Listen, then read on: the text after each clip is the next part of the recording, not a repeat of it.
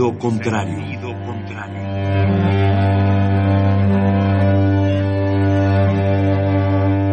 El Museo Universitario del Chopo presenta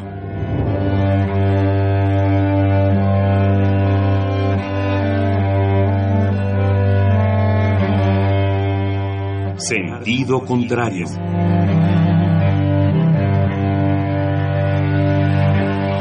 Una emisión de Marcelino Perelló.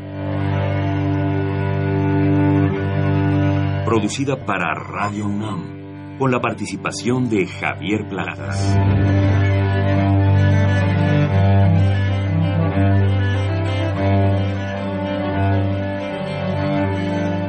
A veces es la manera de llegar más rápido. A veces. A veces es la única manera de llegar. A menudo es la manera de no llegar. Y pese a todo, casi siempre es lo único que tiene sentido.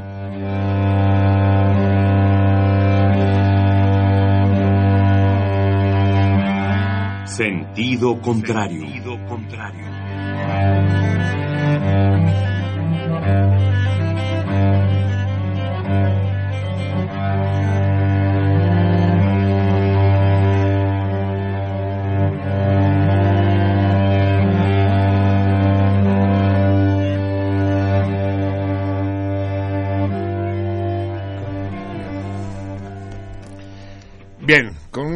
Puntualidad inglesa nos encontramos ustedes y nosotros a las ex- exactamente eh, 17:45 del 31 de mayo.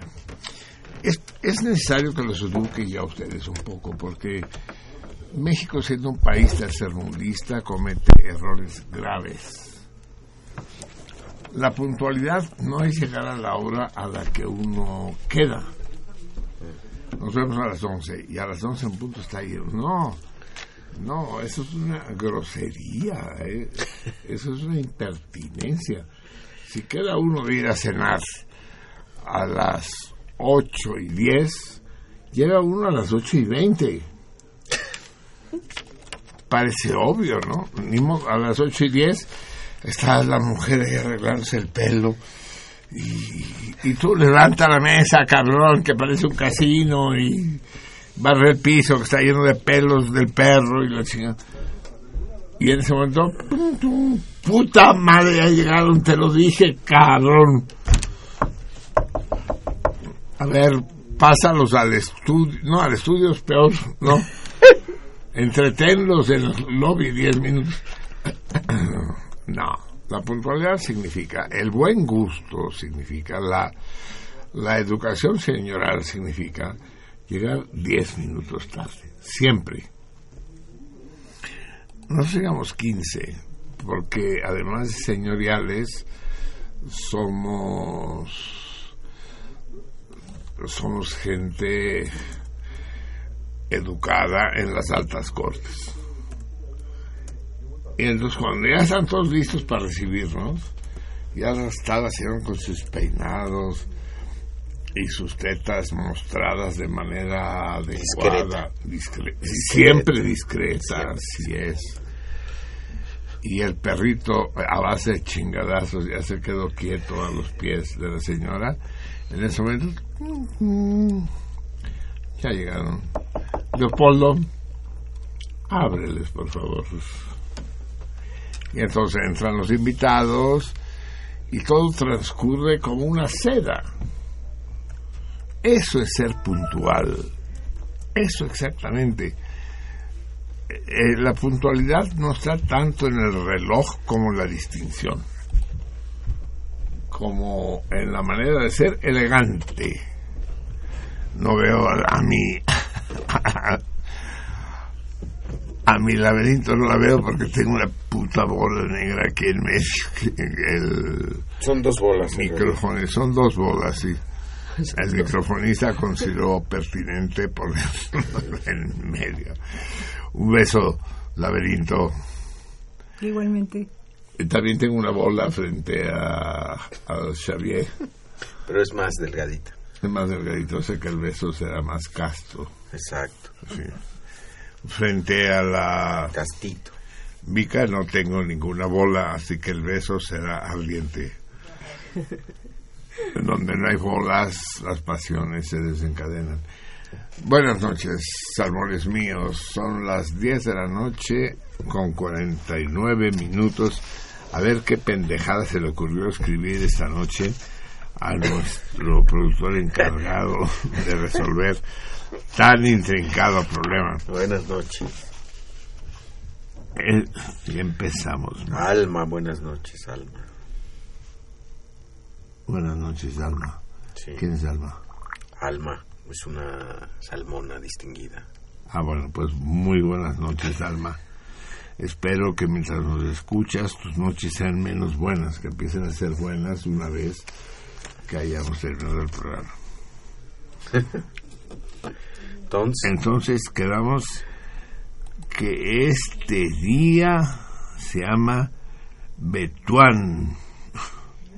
Bravo, Betuán. 133. Nos lo aclaras todo siempre. Salvia. La salvia tiene usos ornamentales, medicinales, gastronómicos, empleándose, con acento de la A, como condimento, especialmente en las recetas de influencia italiana. Yo creo que hay una sola persona en esta mesa que sabe lo que es la salvia y ella es laberinto. ¿Qué es la salvia, laberinto? Ah, caray. Ni puta idea. Pues dice otra cosa completamente diferente en los datos que yo tengo. Dice, esta singular planta crece silvestre solo en ciertas regiones de Oaxaca, México. Puta, ¿hasta, hasta dónde vino a, a- a vernos? Y de- en Messi fin. De Y- patín para, para saber encontrarla. Salvia, hay jabones de salvia, ¿verdad? Eso sí, Sí, lo he visto en la sí, tele. sí. ¿Verdad, mi vi? Sí. Sí. Por acá decía que era de la familia de las mentas o algo así, pero no lo encuentro ahorita el dato.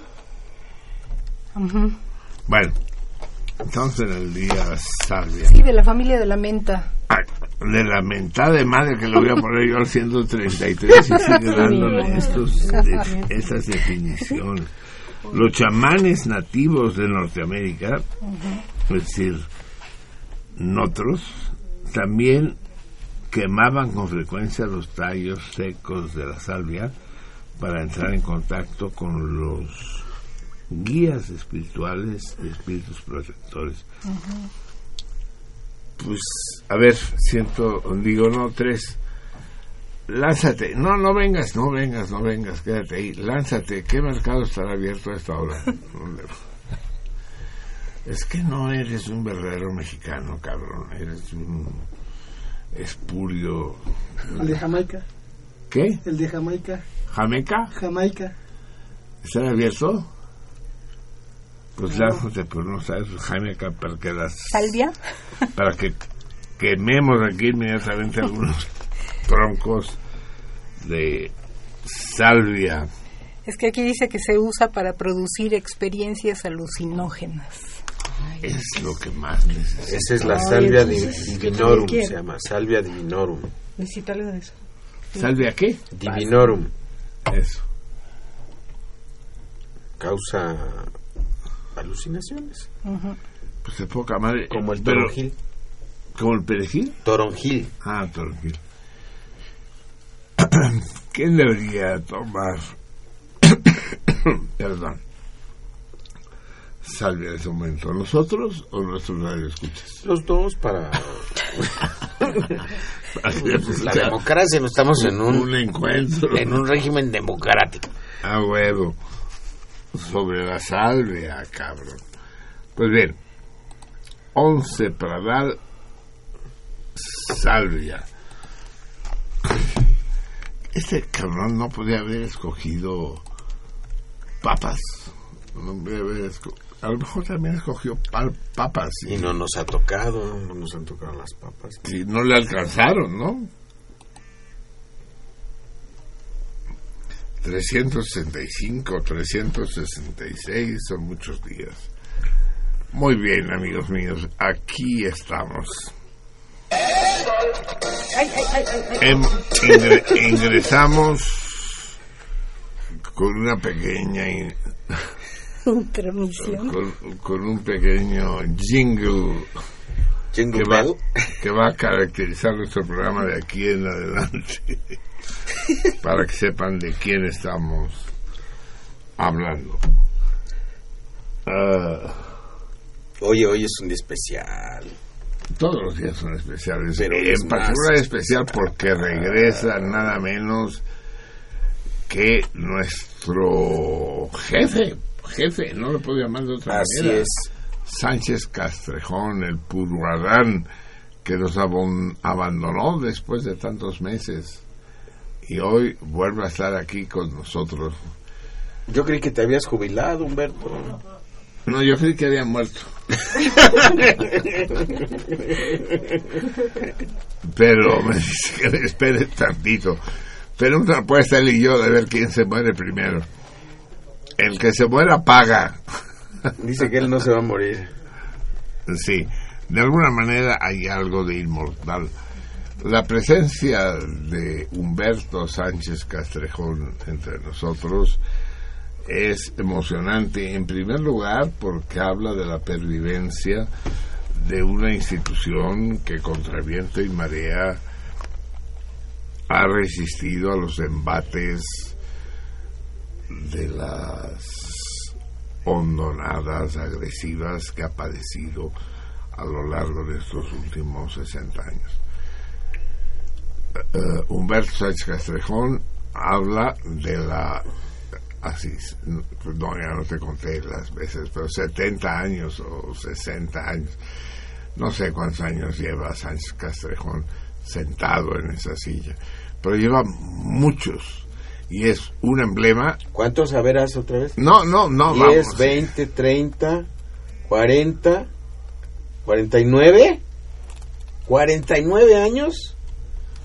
Sí, porque cuando No, era bebé man. lo rechazaron. Le dijeron, no, no cumple los requisitos. ¿En serio llevas 49 años? No, pues ya que pongan la estación a su nombre y ya nos vamos todos, cabrón. Así que ya se llame Humberto Sánchez Castrejón, el loco. A- A- H... H... H Radio. H Radio. A- HSC. KHSC. No, es una gran alegría volver a tener a Humberto con nosotros y es más que una alegría, un honor. Habla de la pervivencia de valores que hemos de defender hasta sus últimas consecuencias desde esta casa de estudios y en particular desde este altavoz de la Casa de Estudios que es Radio Universidad Nacional Autónoma de México, que no es cualquier cosa. Bienvenido, querido, muy querido Humberto. Lanza un beso bien tronado. Bien,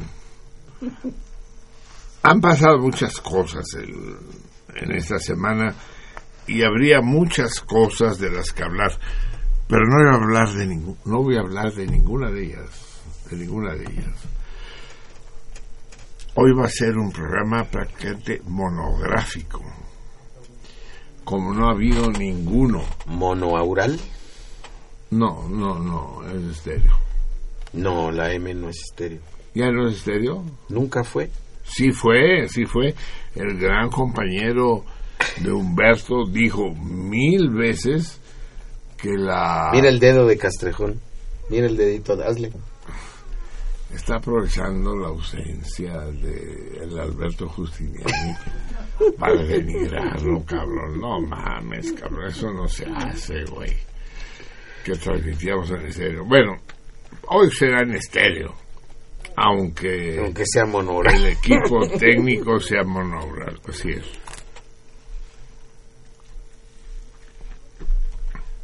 Hoy vamos a hablar casi exclusivamente de mi padre, de Marcelí, yo y Domingo.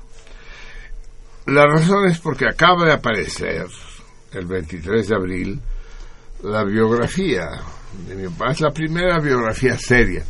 Han aparecido miles de opúsculos y de artículos. Esta vez no, es una biografía de veras, con Pinches lentes. Ya le dije que los lentes sirven para verme bien, no para ver bien. Son. Es una biografía de 500 páginas sobre la vida de este luchador inconmovible, imbatible por la libertad de su patria. Y, y como buen amante, amante de su patria, amó a sus padres, amó a su esposa y amó a sus hijos, entre los cuales me cuento yo, que tengo el honor de haber heredado su nombre, Marcelí, para yo.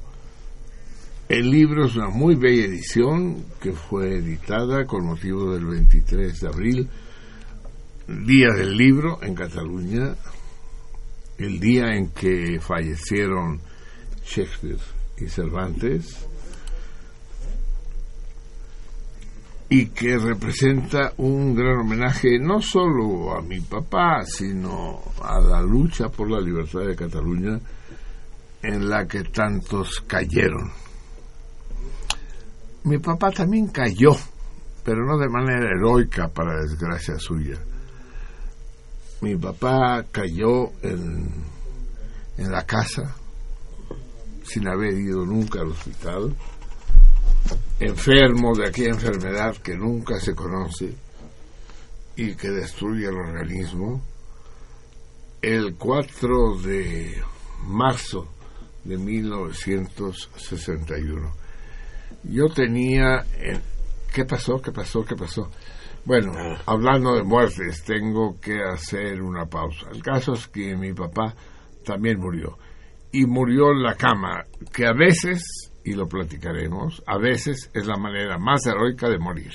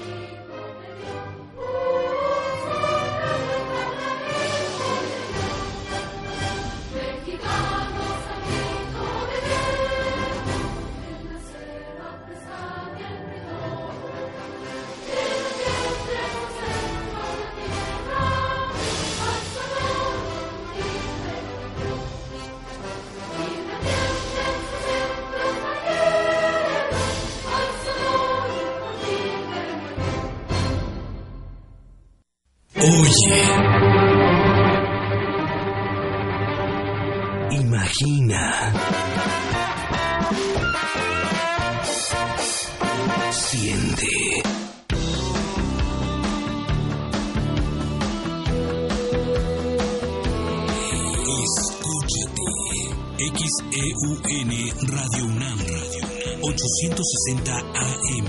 Clásicamente actual.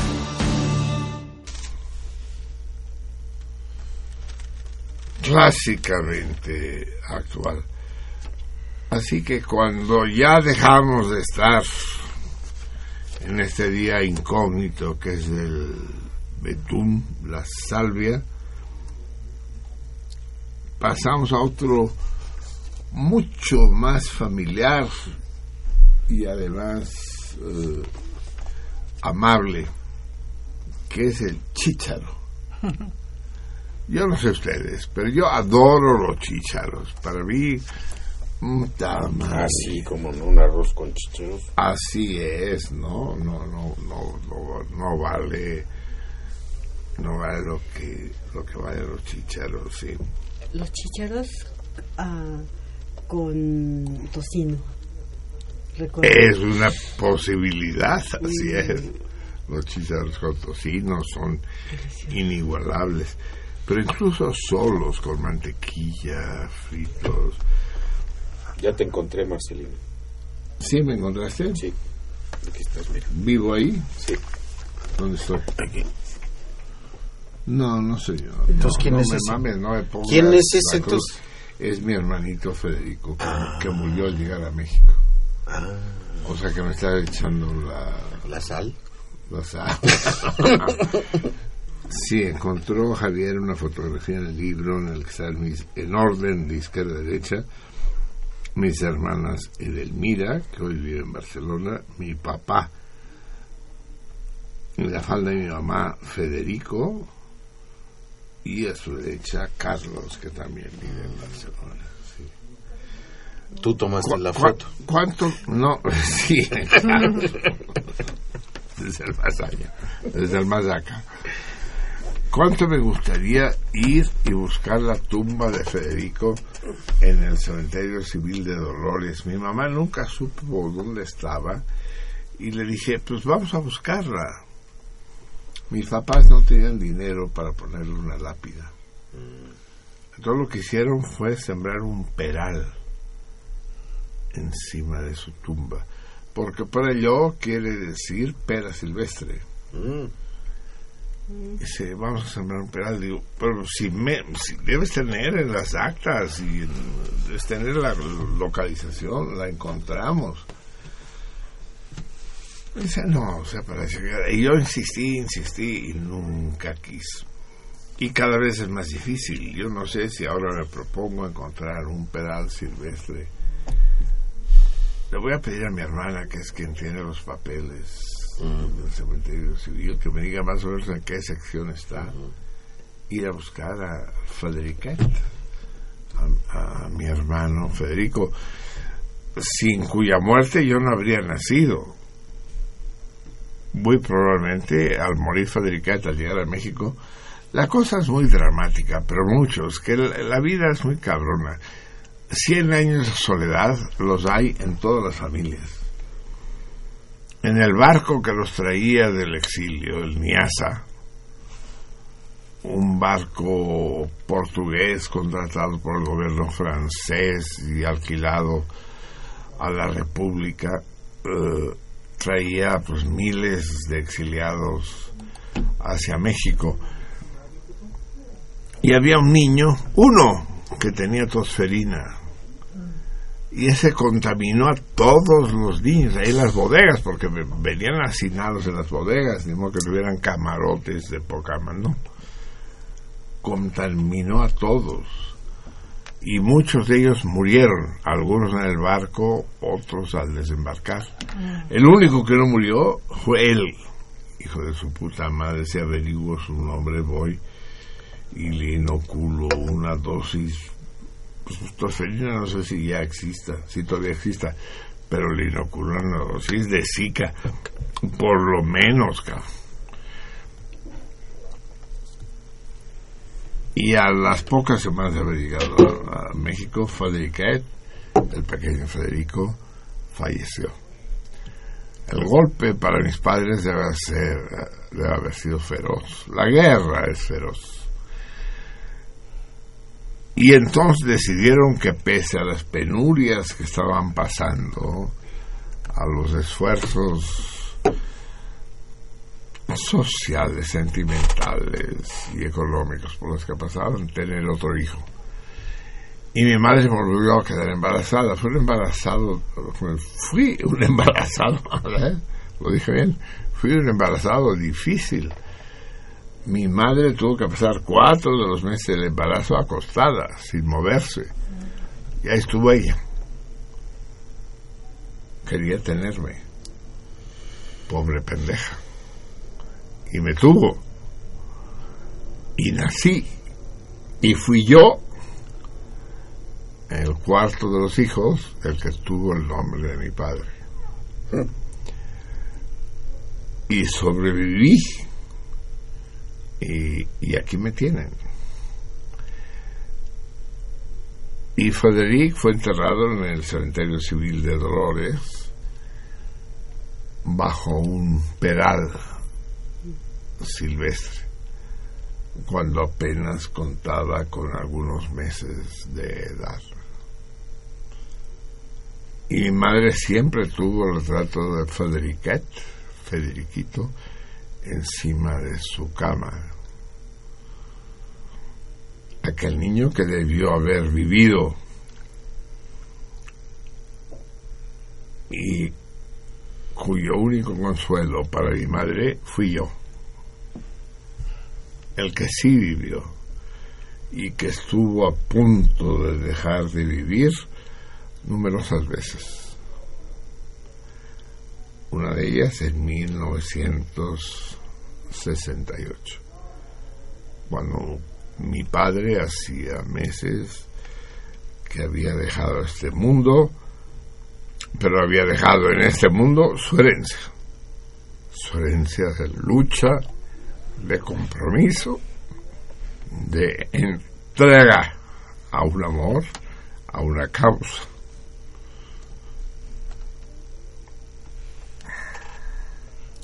a una fidelidad. El adusto de mi padre.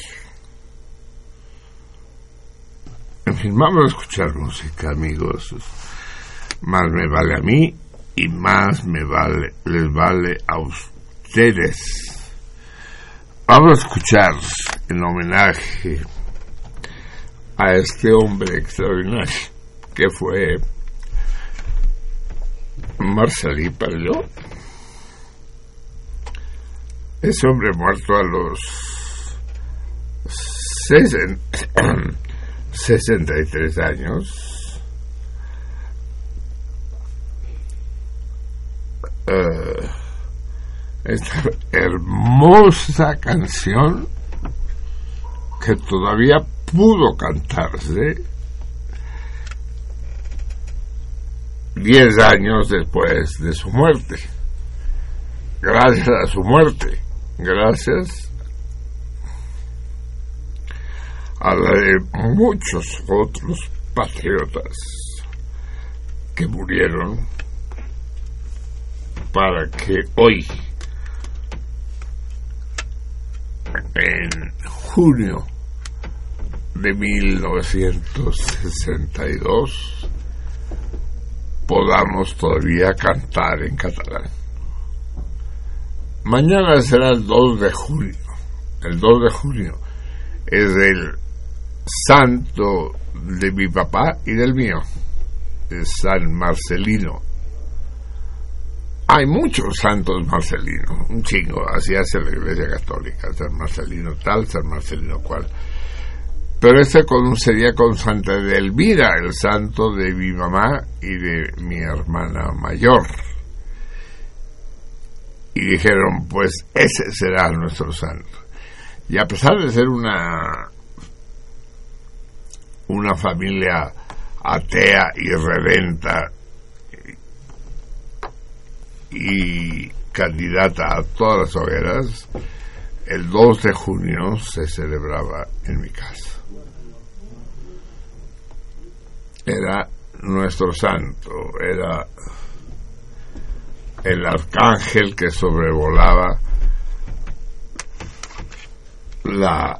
A ver, ven, cabrón. Ah, sí. Que sobrevolaba la buena aventura de nuestra de nuestra familia.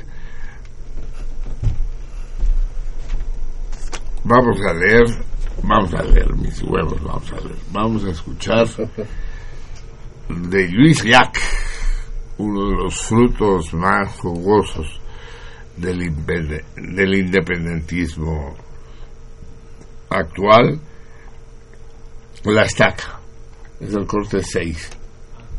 Supongo que será solo un fragmento. Fue el heroico concierto, el inconcebible concierto de enero de 1976 en el estadio del Camp Nou. No se los voy a traducir porque entonces caería yo la tentación de traducirles todo lo que vamos a poner aquí y no acabaríamos nunca. La estaca. si jalamos todos con la suficiente fuerza, la estaca caerá y seremos libres.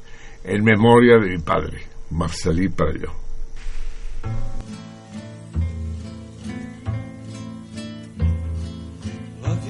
Visiteta parlada de bon matí al portal mentre el sol esperava i els carros veien passar.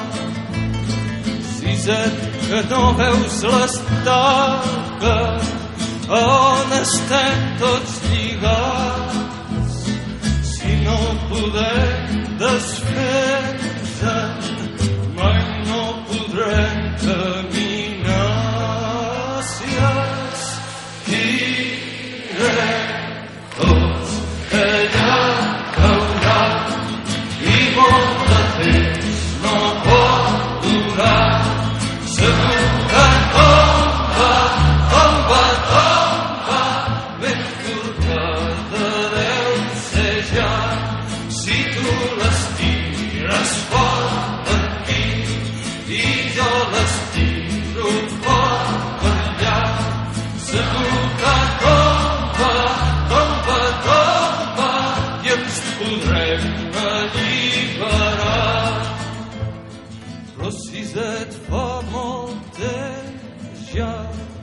les mans se'n van escorxar i quan la força se me'n va ella és més ampla i més gran.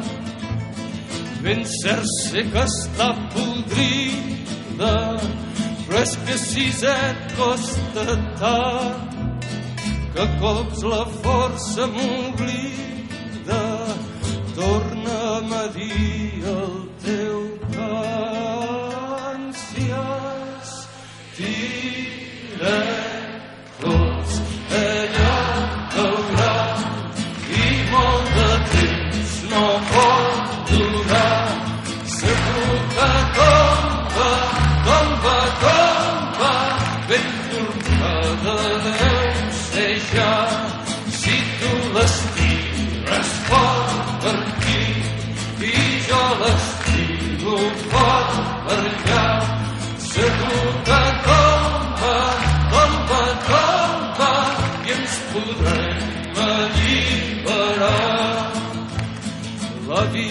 biciset ja no diu res. Mal vent que se'l van portar. Ell qui sap cap a quin indret. I jo a sota el portal i quan passen els nous bailets estiro el coll per cantar. El darrer cant d'en sisè lo darrer que em va ensenyar si has ella veurà i molt de temps no pot durar segur que tomba, tomba, tomba ben tornada ser ja si tu les tires fort per your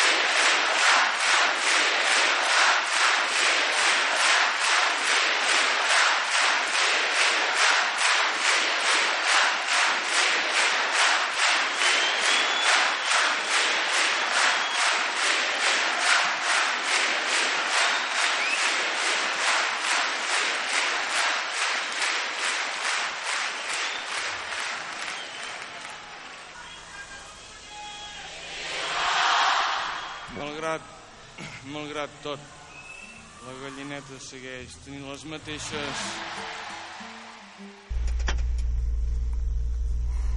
La destaca. Lluís Llach, en enero de 1976, a tres meses de la muerte del dictador en el, el Camp Nou del Barça. Muy bien, amigos míos, el programa continúa. eh, seguimos en este día chícharo, este día simpático, chícharo, que tiene tantos nombres en tantos países, no solo en cada lengua, sino en cada país. Eh, en Cataluña se dice pésul, en España le dicen guisante. Ay, ahora no me voy a acordar cómo le dicen los otros países hispanoparlantes. En Cuba, ¿cómo le dicen? Dicen petit pois, ¿no? Petit pois, como en francés. Sí. Es, es esta hermosísima esferita verde, indefensa, que se deja devorar y que nos deleita sin ninguna resistencia. Amigos, tenemos en la línea cuando ya son las 12 de la noche con 20 minutos de este día guisante a nuestra queridísima, a nuestra admiradísima amiga Sara Lovera, una de las mujeres más notables de este país, una de las luchadoras por los derechos de los oprimidos y muy en particular por los derechos de las mujeres y que ha entregado su vida, su vida a combatir la opresión y las injusticias que en contra de ellas se cometen. Pero la obra de Sara Lovera va, va mucho más allá. Hace poco fue la invitada de este programa y dentro de poco sin duda lo volverá a hacer. Adelante, Sara, queridísima. Eres muy amoroso, Marcelino Perellón. Sobre todo por todos los años que estamos conectados en la vida y sabiendo que hoy has hecho un homenaje a tu padre. Eh, nos hermana todavía más porque, bueno, a veces uno recuerda todo lo que creció y se desarrolló gracias a la dirección de nuestros amados padres, ¿verdad? Así que muchísimas gracias. Esta madrugada eh, tengo que comentar con el auditorio de sentido contrario, agradecida por tener este espacio de intercambio y de diálogo, porque eh, algunos de quienes nos están escuchando seguramente ya conocen de lo que voy a hablar. En la tarde apareció en las redes sociales un video tremendo eh, que provenía de Chiapas, de Tuxtla Gutiérrez, eh, eh, donde pudimos ver como un grupo de profesores de, no se sabe si de todos de la sección 7 o de la sección 7 y de la sección 40, humillaron a dos profesoras con la siguiente, eh, con el siguiente agravante. Dos profesoras de la tercera edad, dos mujeres mayores, eh, eh, las humillaron eh, como como si se tratara de algo eh, que uno no piensa que puede suceder, las sometieron, las hicieron hincarse y las raparon, como en esos países árabes que uno piensa donde no hay ningún derecho de ninguna persona. ¿Y por qué cree usted? O usted que lo vio, quien me está escuchando. Porque fueron acusadas de charras, porque venían de Comitán, a entregar a la Secretaría de Educación la lista de profesores y profesoras que sí están dando clases. En, eh, en Chiapas, hace algunas semanas, dos y algo, 16 días, hay un paro que afecta hasta ahora a 760 escuelas. Y están sin trabajar unos 3.715 profesores, que significan, según los datos oficiales, apenas el 4.9% del gran total del magisterio chiapaneco y que están básicamente peleando en contra de algunas de las cuestiones de la reforma educativa, como sabemos, ha habido una llamada nacional. El, ¿Cuál es el problema, mi querido Marcelino, estimado auditorio? Que las maestras María Dolores Ruiz Guillén, directora de la primaria Fray Matías de Córdoba, y María del Socorro Sosa Alfaro, directora de la primaria Benito Juárez García de Comitán, venían a la ciudad capital de Chiapas para entregar una lista de docentes que sí están dando clases frente a la amenaza o no amenaza, sino la decisión de la Secretaría de Educación Pública de hacer no solamente descuentos, sino despidos. Qué terrible. Qué terrible esta guerra que no entiendo. Y estos profesores de la sección parista las sometieron y las humillaron como si fueran traidoras de verdad a una causa patriótica, cuando son profesoras que en Comitán dan clases a niños y niñas indígenas, niños y niñas que no tendrían que dejar de estar teniendo clases que no tendrían que vivir sin el profesorado porque son casualmente eh, estos niños y niñas indígenas o campesinos y o eh, también niños y niñas de zonas urbanas de un lugar muy pobre y muy alejado donde urge que haya escuela. En la película se puede ver en las redes sociales cuando están sometiendo a estas mujeres a una vestida de rosa, a la otra vestida de café.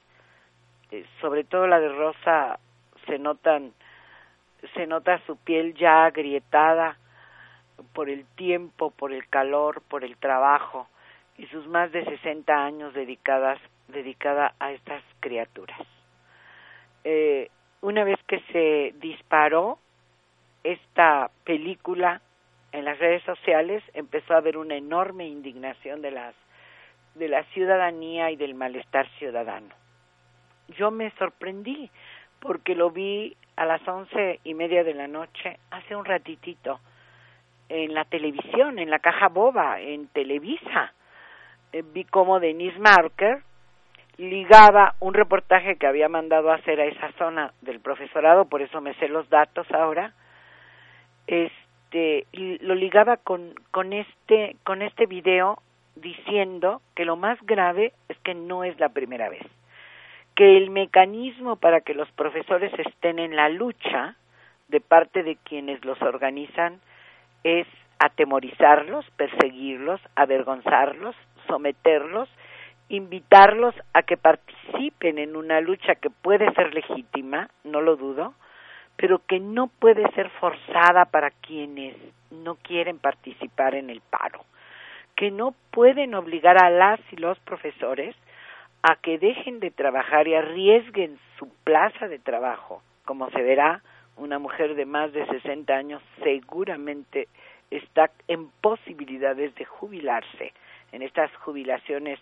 eh, cada vez más complejas y probablemente con cada vez menos dinero ¿cómo se le puede obligar y decirle, como decíamos antes, yo hace tiempo que no escuchaba el término de charras, hablando de los malos dirigentes sindicales que fueron eh, calificados de esta manera en recuerdo de un líder sindical ferrocarrilero traidor que montaba caballo, no sé si Marcelino se acuerda de su nombre. Hace tiempo que yo no escuchaba esta denominación, maestras charlas, y por eso hay que raparlas, someterlas, arrodillarlas, eh, eh, ponerlas en público, eh, menospreciarlas. Esto que tú decías, Marcelino, muy amable, me indigna profundamente. según la crónica, estas profesoras fueron detenidas en medio de la carretera por integrantes de la Organización Popular Independiente Emiliano Zapata, que está participando con los profesores en las protestas en Chiapas. Esto ya es la crónica de Candelaria Rodríguez Sosa, eh, colaboradora del portal que yo estoy haciendo ahora y que se llama C México y se refiere a noticias desde la perspectiva de género. Eh, Candelaria eh, mandó esta crónica señalando que la secretaria de Educación del Estado, Sonia Rincón, condenó los actos, pero lo condenó la Comisión de Derechos Humanos del Estado y una lista ya a las 7 de la noche de unas cinco mil personas pidiendo que se dejaran de violentar los derechos de estas profesoras y se respetara su integridad física, pero sobre todo su dignidad de personas. Eh, hasta ahora, lo único que ha generado esta acción es precisamente que la representante de la Secretaría de Educación en Chiapas hable de que después de estos hechos se procederá penalmente contra los responsables. Un muchacho joven con una camisa amarilla era el que cortaba el pelo y, maltrataba a estas profesoras ante otro grupo, un grupo interesante, eh, un grupo como de 50 profesores aplaudiendo, como en el circo romano. Esto me hace preguntarme, Marcelino, auditorio, compañeros de sentido contrario, hasta dónde hemos llegado, qué es lo que perdimos en el camino, qué nos está pasando, que podemos aplaudir esto, porque bueno, yo sé de que un grupo de soldados en 1994 aplaudió a sus compañeros mientras violaban a tres niñas sotziles muy cerca de Comitán, por cierto, en Altamirano, eh, y aplaudieron que los soldados abusaran de estas tres indígenas a las cuales, entre paréntesis, todavía no se les hace justicia. Hay otras hasta a quienes el secretario de Gobernación les ha pedido perdón. Pero estas tres indias otziles, nadie les ha pedido perdón, se, se apellidaban Santín. Conocí muy bien el caso. Aplaudieron porque las violaban y nos parecen súper salvajes estos soldados del ejército mexicano. Pero los profesores, aplaudiendo cómo se humilla a una compañera de trabajo de la tercera edad, me parece gravísimo. En fin, que eh, hasta el momento van a seguir estos paros, van a seguir estas venganzas que ya han sucedido en algunos otros lugares del país, parece que en Oaxaca, y que es una práctica verdaderamente horripilante, violatoria de cualquier derecho humano. Marcelino, auditorio de Radio Universidad, compañeros de sentido contrario, hasta la próxima.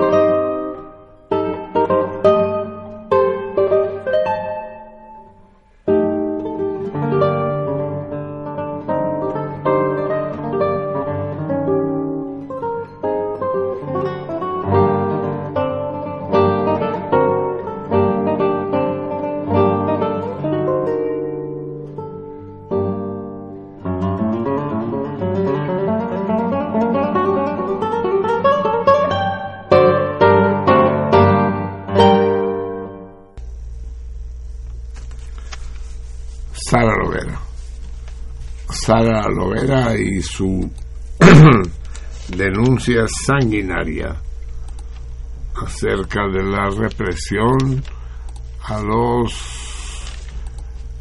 disidentes. No es fácil afrontarse a tal situación, no es fácil. Más aún, quiera Dios, si esos disidentes son mujeres, la humillación a las que fueron sujetas en el episodio que Sara nos revela es intolerable, intolerable para cualquier hombre de bien. Eso no debe poder suceder. Sucede, pero no debe poder suceder. Mi posición respecto a la disidencia magisterial la conocen ustedes y no la comparto. O sea, mi posición sí la comparto, lo que no comparto es la disidencia. Pero aún así, todo el mundo y todas las mujeres tienen derecho a esa disidencia. Faltaría más, por el amor de Dios. Y no se vale a recurrir a procedimientos paleolíticos como ese para clausurarla, para impedirla. No, no puede ser. No puede suceder. Y sin embargo sucede. En fin, ¿qué vamos a hacer con nuestro país, amigos míos? ¿Qué vamos a hacer? ¿Cómo le vamos a poner freno a la arbitrariedad del poder, a, a las injusticias escalonadas desde los distintos estratos de los poderosos? ¿Cómo le vamos a hacer? ¿Cómo vamos a detener que los sometidos sean no únicamente sometidos, sino además humillados y exhibidos delante de, de la opinión pública? La sangre se revuelve. En fin, gran testimonio de Sara Loera, como todos, y no podemos sino solidarizarnos con su protesta. Hay que tener cuidado siempre con lo que la prensa dice, lo que el gobierno dice, con lo que la sección 22 dice, hay que tener cuidado. Pero más cuidado aún hay que tener con la prepotencia de la que hace gala el poder instituido. Bien amigos, son las 12 de la noche con 39 minutos de este Chichar. chicharo, chicharo, chicharo. ¿A qué, ¿A qué se le llama chicharo a México además? A los Césares como Berlanga que ya se apropió del día. el cabrón. ¿De ¿Se apoderó de qué? Eh, eh, César Sí. le dicen Chícharo. ¿Y por qué? Y eh, por César, César, Chícharo. Chéchare, Chícharo. Puta, es un poco complicado. Pero así es. Sí. Bueno, yo no soy el complicado, el complicado es Berlanga que lo... Sin duda.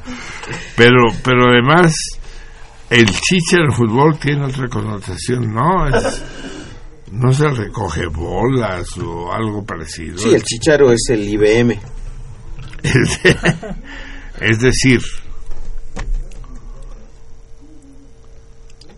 que ha- habéis perdido. en fin, sí, no sé, hay cosas que desaparecen en esta mesa. Sí, el, el chícharo no, no se recoge bolas, no es... No, el Chícharo es el que hacía los mandados en las peluquerías. en las peluquerías. Sí. El, que, barre el, el que pelo, barría el saca, pelo y el que el que trae el periódico, el- a veces volea también los zapatos. es, es como eh, que prepara las toallas calientes para es como los que el chiste no de del padre que hasta hasta la madre de su hijo no y Son las once y media de la mañana. Abre la puerta de la recámara del güey violentamente y dice: ¡Buitragues, cabrón! Ay, papá, ¿qué pasó? ¿Qué pasó? Hay temblor, hay incendio. Hay temblor, hay incendio. Hay un hijo de su pinche madre que está durmiendo a las once y media de la mañana. Ay, papá, pero si no tengo trabajo. No tienes trabajo, pero tienes escuela, cabrón. Tenías escuela, a las 8 de la mañana tenías escuela, ya no tienes. Ay, qué exageración, papá. Exageración ni madre, se acabó esa historia.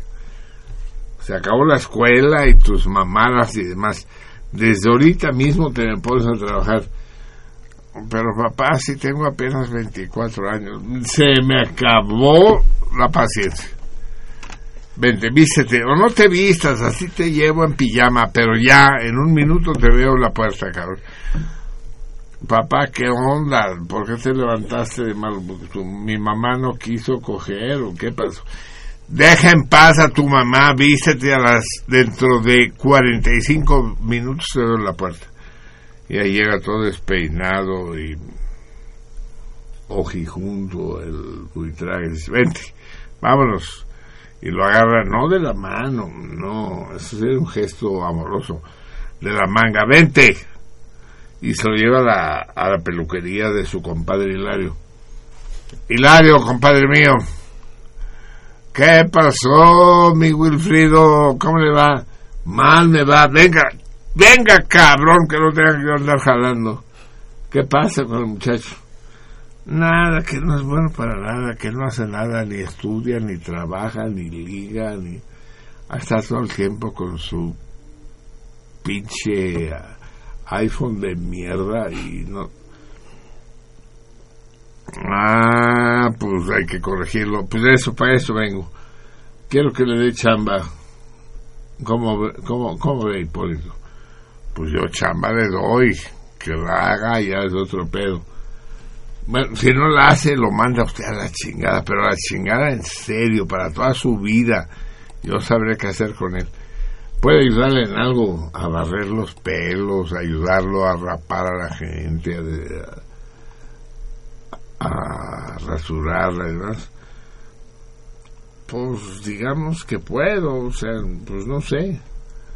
¿Cómo no sé? Siéntese ahí y sacude al pinche al, pinche rapaz y lo sienta de un chingadazo. Usted quédese ahí, pinche huevón, y haga lo que diga su padrino, ya me entendió.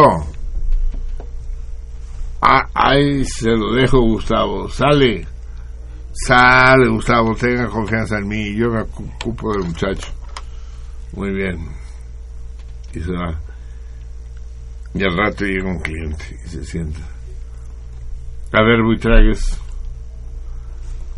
Rasura al señor.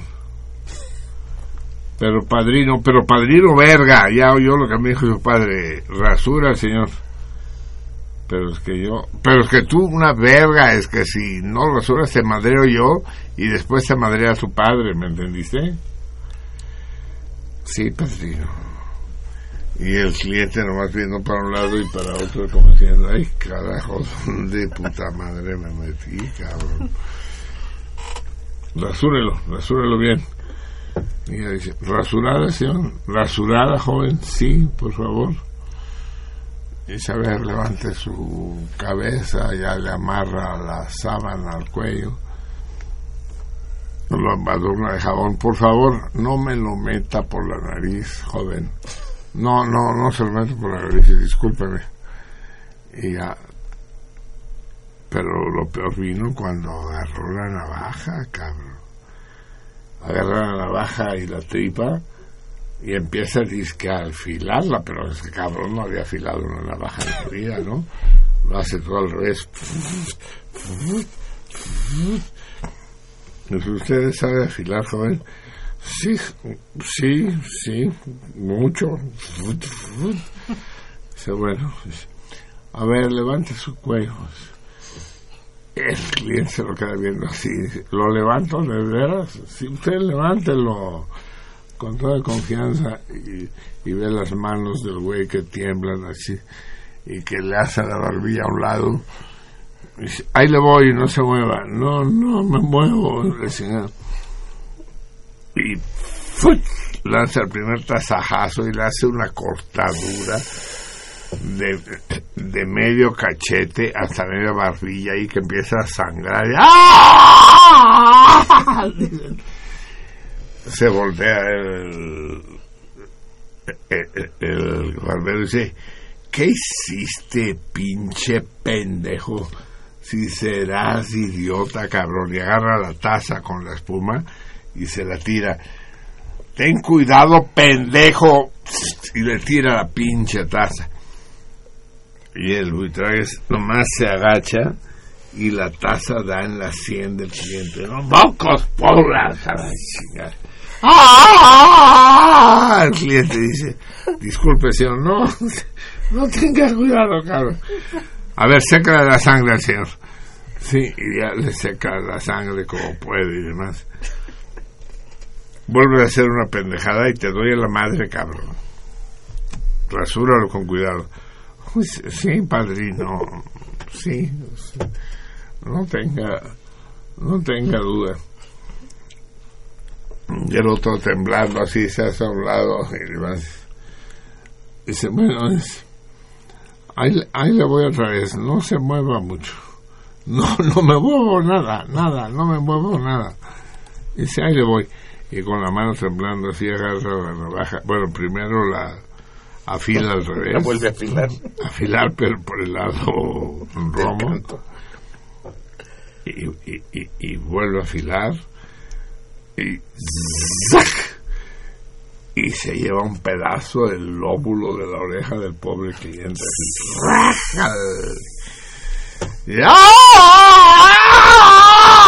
Serás idiota, pinche escuincle de mierda. Y agarra la brocha para espumarse. Entonces se la tira al cabrón. El güey lo vuelve a esquivar y le da en el ojo al pinche cliente. Y ¡ah! Dice, no se apure, cabrón.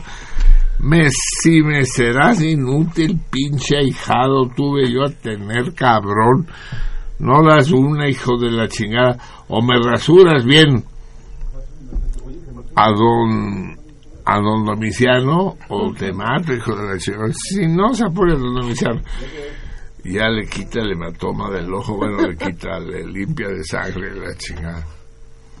Dice, vamos otra vez. ¿Estás seguro, muchacho? Sí, sí, no se apure, don Domiciano. Lo voy a rasurar bien y la chingada. Y en una de esas agarra la navaja, la vuelve a afilar. pues, esta vez bien. Eso fue lo peor. La afiló bien. No se mueva, no se mueva la cara, la cara, la agarra la cara así. Y le mocha la oreja completa. Completa. Entera. Cae al suelo. Pif, paf. Entonces el, esta vez el cliente no gritó. No gritó. Simplemente en voz bajo, voz baja, le dijo Vitraes, písala, cabrón, písala, písala, que no la vea el peluquero.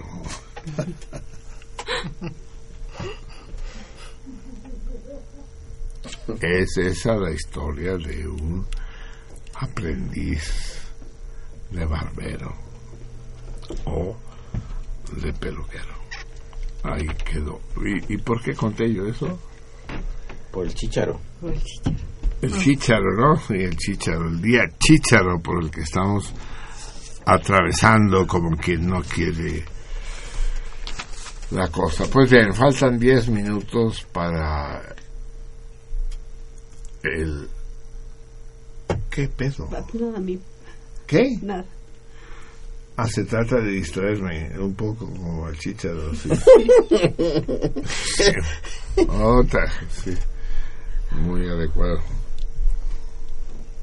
Faltan 10, ya son 9 después del, del pequeño entreacto para las para la 1 de la mañana del primero de junio. Recuerden que mañana es el 2 de junio, mi santo. y creyente como soy, ese es mi santo. Mi padre fue siempre un hombre austero, adusto, no afecto a las caricias ni a las acarroñas para sus hijos. Hombre de pocas palabras.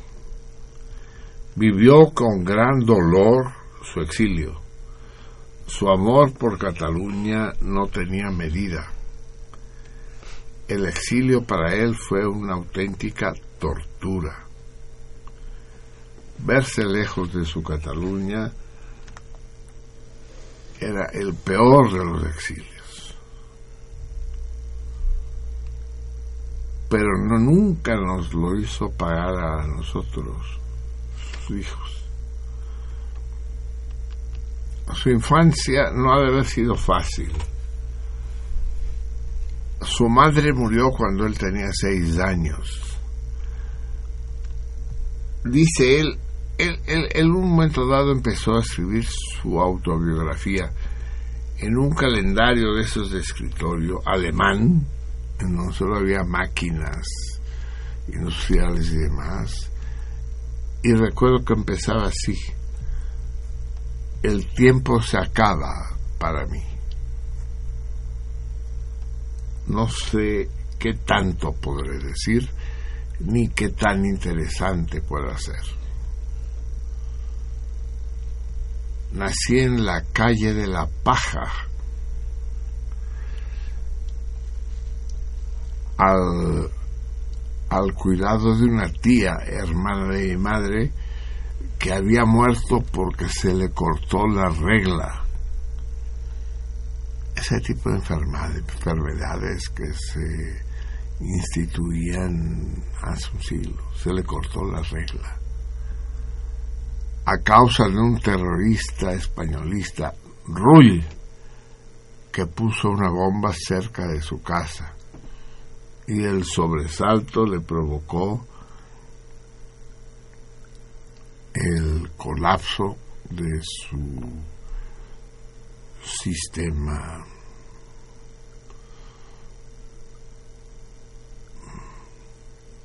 de, su, de su sistema metabólico. Así que fui enviado a una casa de, de, mi tía, de la que no recuerdo mucho. Sé de un patio en el que yo tenía una tortuguita y con la que jugaba mucho. Se me envió a una escuela cercana en, en la calle del Roble, pero no aguanté mucho. A los nueve, a los nueve meses huí de la casa. A partir de ahí mis recuerdos son frágiles. Y ahí acaba la autobiografía de mi padre. Sé que fue panadero y trabajó en un horno de pan. Sé, fue, sé que fue jugador profesional del Barça. Y hay una fotografía suya junto al equipo profesional donde le rompieron la rótula. Y siempre tuvo la rótula rota en dos pedazos. Y a mí me gustaba jugar con su rótula. Dice, papá, ¿puedo jugar con tu rodilla? Ay, hijo mío, eres de hueva, va, juega. Y se levantaba, se remangaba el pantalón. Y su, su, rodilla eran dos, eran dos huesos, pues, a los que los podía yo ir dando la vuelta y jugando. Y por lo visto me divertía mucho.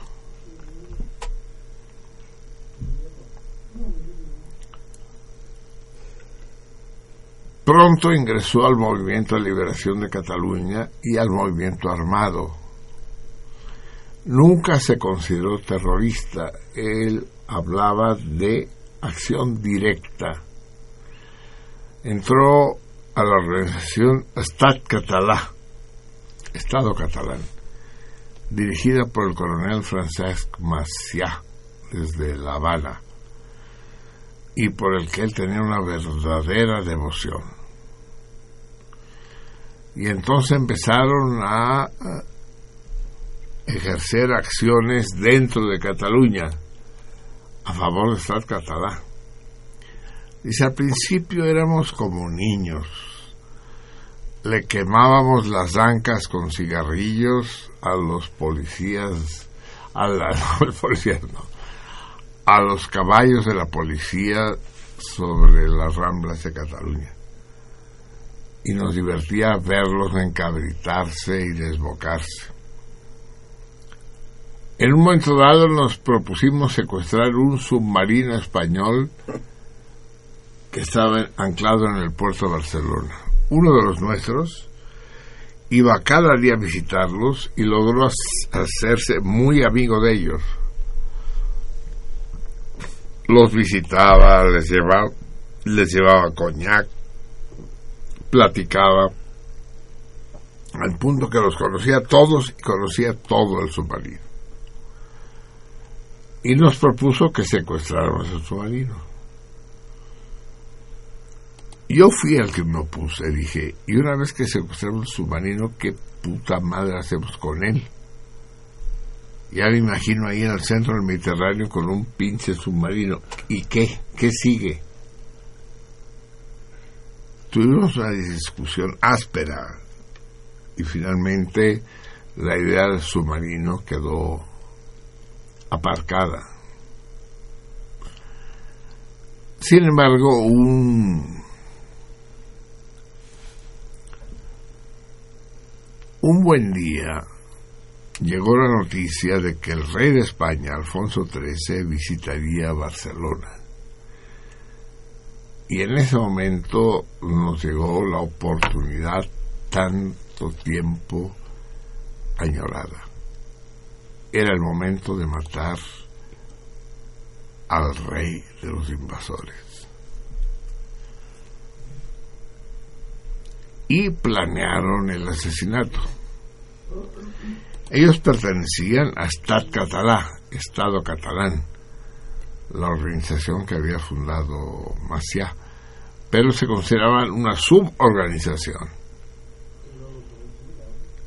Y estaban convencidos de que debían ser muy duros, mucho más duros que el conjunto de sus compañeros.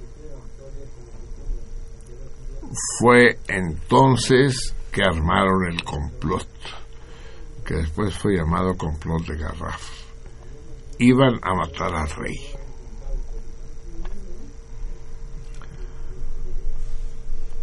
Eran una docena de jóvenes patriotas, no más. Se pusieron como nombre bandera negra, no porque fueran anarquistas, sino porque la bandera negra fue aquella que enarbolaron aquellos que resistieron a la invasión española cuando Cataluña cayó en manos de los Borbones en 1714 unas muchachas amigas les confeccionaron unas capuchas para que se las pusieran y no se reconocieran unos a otros, pero nunca utilizaron las capuchas. Cuando la visita estaba a punto, consiguieron entre ellos quién haría la bomba y confeccionaron el plan que era el siguiente. Cuando el rey español, el Borbón, pasara por Plaza Cataluña hacia la Rambla y hacia el Liceo, donde se iba a hacer su, su homenaje, uno de ellos iba a saltar de entre las filas del público con la bomba en la mano, escondida en un ramillete de flores, y con el seguro sostenido en el pulgar, gritando ¡Viva España! ¡Viva el rey! ¡Viva España! Y la iba a lanzar en contra del rey soltando el seguro. entonces en la reunión de bandera negra se decidió cómo escoger al voluntario o al miembro que iba a hacer tal acción. Finalmente se decidió que se hiciera por sorteo. Ahí se discutió si entre los nombres que se iban a poner en la urna serían solo los de los presentes o los to- todos los miembros de Bandera Negra.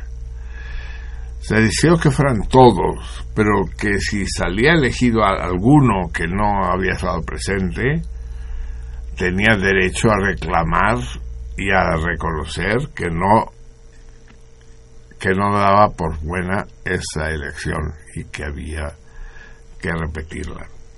Y se dijo que sí, que era razonable, que si no estaba presente el elegido, podía reclamar. Se hizo el sorteo y salió elegido Jaume Juliá, un chavo de 21 años que vivía en Sabadell y que no estaba presente. Así pues, uno de los miembros de Bandera Negra tenía que ir a Sabadell, a casa de Jaume Juliá, y eh, comunicarle lo que había sucedido y se aceptaba el nombramiento, entre comillas, la designación o no. Fue mi papá el que fue a Sabadell, a la casa de Jaume Juliá. Jaume Juliá tenía 21 años, mi papá 26. Y le llegó con la noticia, Jaume, tengo una buena noticia para ti. Pasado mañana tienes que matar al rey. Y sea que de, de poca madre. Pero si quieres puedes rehusar, puedes declinar. Pues se acordó que si no estabas presente no tenías por qué estar de acuerdo con el sorteo. Dijo, no, no, no, acepto, voy a huevo. Mi papá volvió a Barcelona, les informó a los otros miembros de Bandera Negra que Julia aceptaba y todo se arregló para que el atentado tuviera lugar de la manera que estaba prevista. Esa manera era que cuando el rey pasara por la esquina de Plaza Cataluña y Rambla, Jaume Juliá, con el frasco conteniendo la bomba, que tenía un seguro sostenido con el dedo, escondido en un ramo de flores, saliera de entre la multitud, rompiera el cordón de guardia, saltara al estribo del carro del rey y lanzara la bomba. Pero es que esta vez pasó algo que no estaba previsto. Y es que el Borbón, el bisabuelo del actual, iba en coche cerrado, no abierto. Y llevaba las ventanillas, los vidrios subidos. Entonces, no, espérenme. Me estoy saltando una etapa. Empezaron a, eh, estaba todo el mundo a la espera del convoy real y de Jaume Juliá. Jaume Juliá nunca se apareció. Entonces había si- sido designado un suplente para ese caso. Y ese suplente era Jaume Miravillas. Entonces le dijeron a Jaume, ¿qué pasó? ¿Te mientas? Y Jaume no llega. Se puso a huevo. Denme la bomba. Le dieron la bomba. Dice, ¿cómo se agarra? Así. Aguas, no la sueltes porque truenas así. No, órale. Jaume, Jaume rompe el cordón, se avienta sobre el coche al grito de ¡Viva España! ¡Viva el rey! ¡Viva España! Con la pretensión de que el Borbón abriera la ventanilla para saludar y en ese momento ¡boom! Pero El rey nunca abrió la ventanilla. Y la policía llegó con Jaume y dijo, ah, va, pinche españolista enloquecido, lárgate, vete. Y lo sacaron de ahí y lo regresaron. Mi papá y los otros miembros de Bandera Negra estaban en, los alrededores cercanos dispuestos a facilitar la huida del, del autor, pero no fue necesario, no pudo haber atentado. Sin embargo, había un plan B, como decimos ahora. Y era que en el tren que llevaría a Alfonso XIII de regreso a España, que pasaba por el túnel de Garraf sobre la costa catalana hacia Valencia, colocar una bomba que estallara e hiciera volar el tren. Y fue mi encargado de colocar esa bomba que estaba conectado con un cable a través de uno de los orificios de ventilación a una barca que estaba en el mar y desde donde se haría detonar. Entonces, unas horas antes del paso del rey hacia España, mi padre, con los otros tres miembros del comando, se dirigieron a Garraf para subirse en la barca y hacer volar el tren. Sin embargo, cuenta mi papá en sus memorias, en estas memorias que acaban de ser publicadas,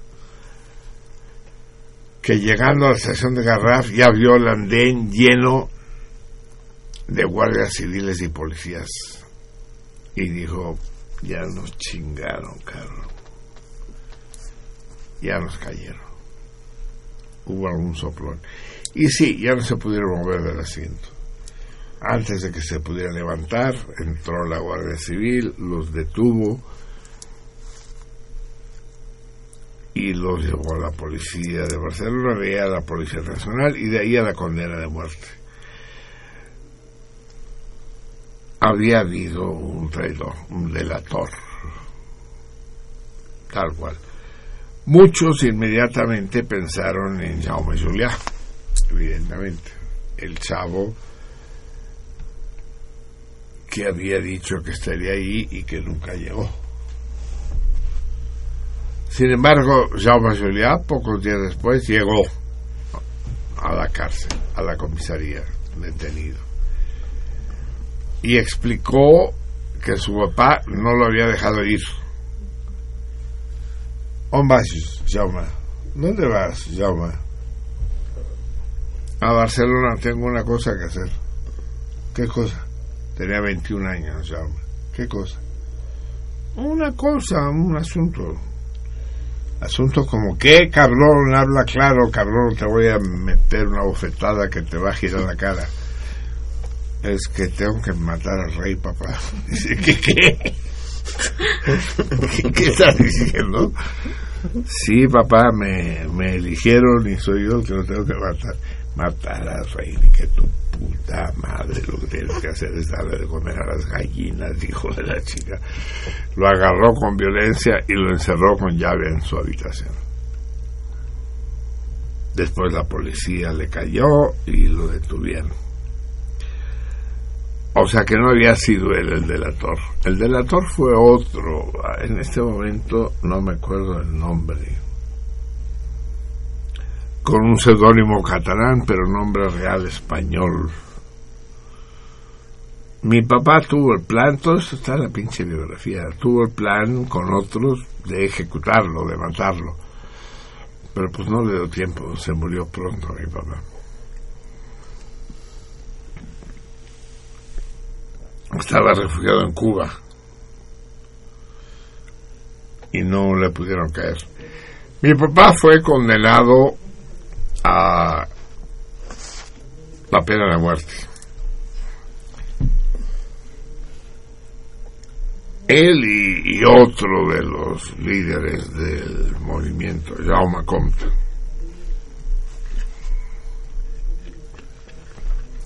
Sin embargo, a los A las pocas semanas, el rey, en un acto de, benevolencia, eh, declinó la pena de muerte por la cadena perpetua. Y mi papá se salvó. Fue en ese periodo donde se inició una enorme campaña por la salvación de mi papá, una campaña nacional en toda Cataluña e internacional. En particular se le pedía a las muchachas jóvenes que escribieran cartas de amor a los detenidos.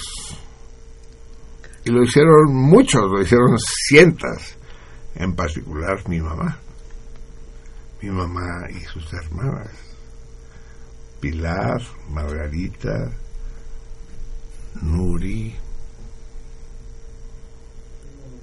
Ay. Sí, Anita.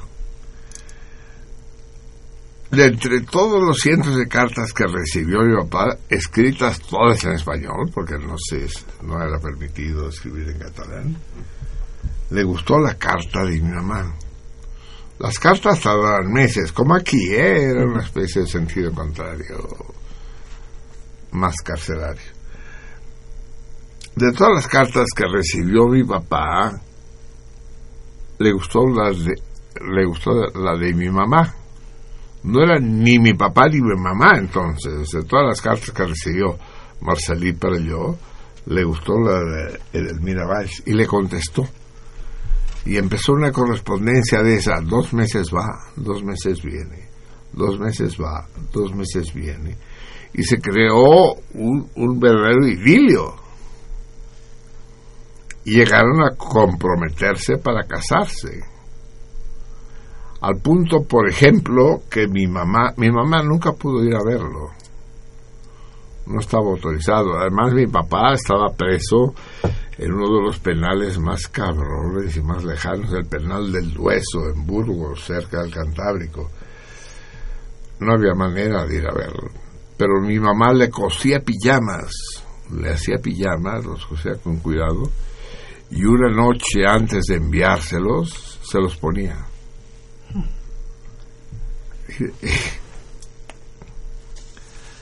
y después de imponer, y después de ponérselos, se los enviaba. Después sigo el relato, amigos. Me cuesta cada vez un poco más. Vamos a escuchar a Luis Jack. ¿Les parece? Eh, y vamos a escuchar de... Es que ya no sé qué escuchamos. ¿Ya escuchamos a Luis Jack? Sí, la estaca. Ya escuchamos a Luis Jack, pues no vamos a escuchar a Luis Jack. A ver, ya con una sola vez Luis Jack. Tenemos es que tengo una cantidad de discos adorables. Como no sabía qué poner pues me traje un chingo. Y esto es un verdadero mare magnum vamos a escuchar a es que había tantas cosas tan hermosas para poder escuchar, para ilustrar el, el relato de hoy. Serrat ya no, Serrat está prohibido en este programa, después de que declaró el imbécil que él creía que era oportuna una Cataluña unida al rey de España, va a escuchando la su música en la puta casa de su puta madre, no aquí. Entonces, ya no, pero tenemos tenemos música clásica grabada, tenemos, a ver, ¿dónde está lo grabado?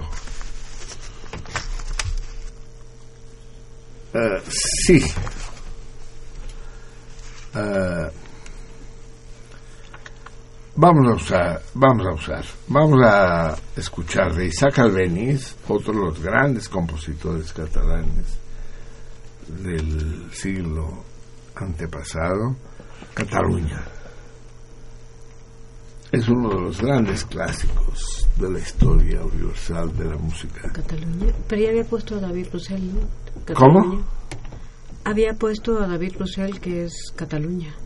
¿Sí la había puesto ya? Sí, claro. Javier, eh, Sí, ya sí. había puesto Cataluña, Sí, Rossell. sí. Ajá.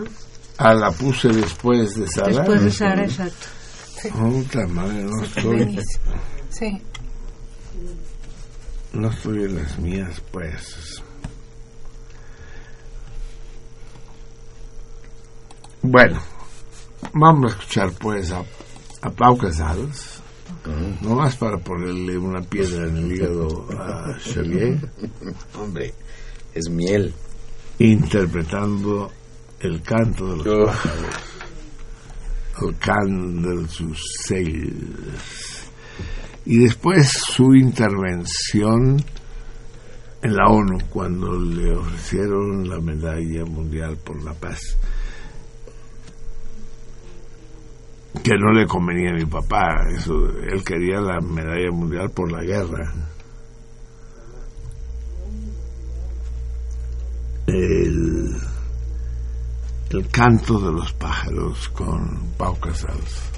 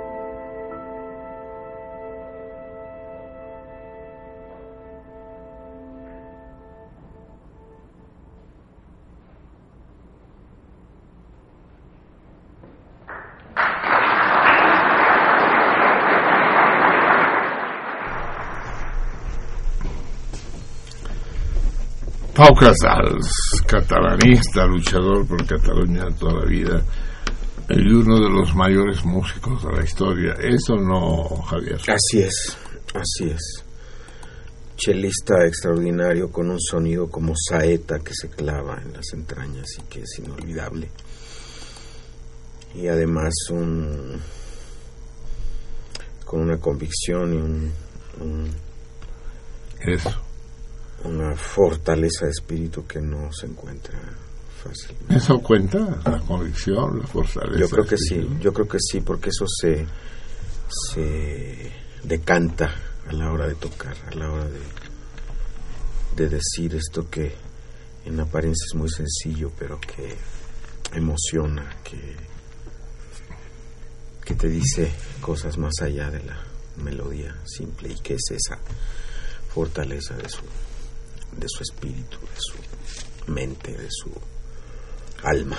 Así es, no lo dice cualquier gente, lo dice el maestro Xavier Platas y efectivamente sin que yo sea un musicólogo eh, percibo algo de lo que él dice de que hay un trasfondo que hay una fuerza interior subterránea se transmite de manera misteriosa pues no Es eso, es, ese sutil misterio que, que no de- puedes explicar, pero que lo, lo vives cada vez que repites esto, ¿no? Sí, a porque lo has de- de haber oído muchas veces. del tenor y de- del pulso de la música, ¿no? Es realmente muy difícil. No, no hagamos una pausa, sigamos con con Casals.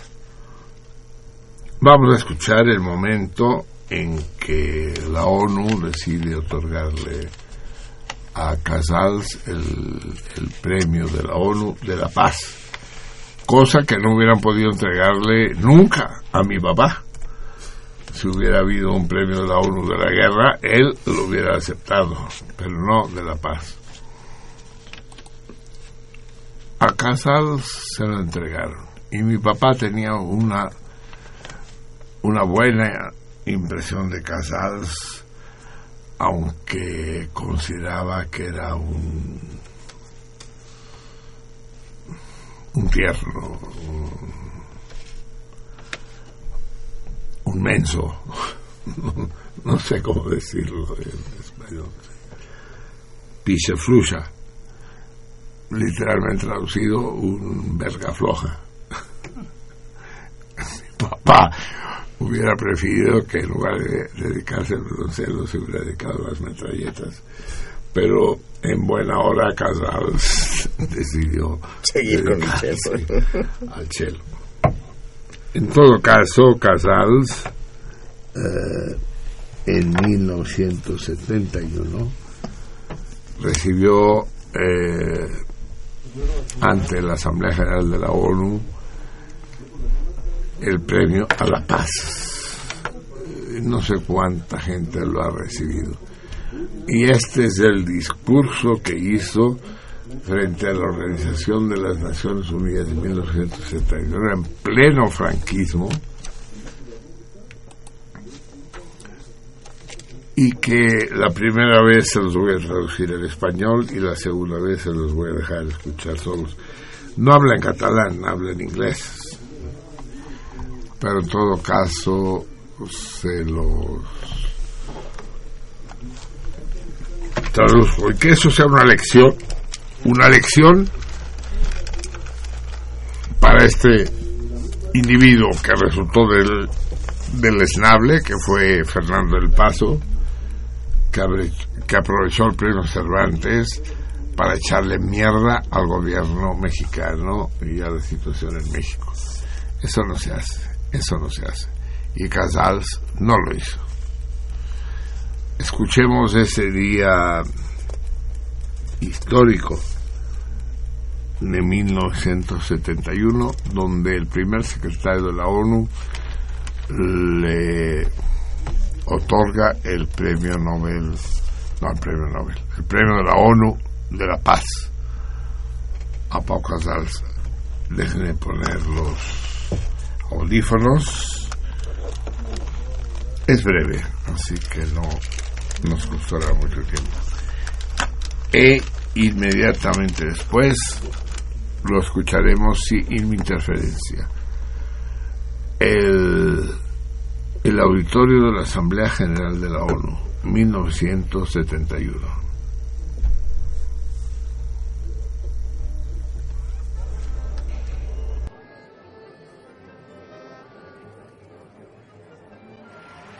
Don Pablo, you have devoted your life to truth, to beauty, and to peace.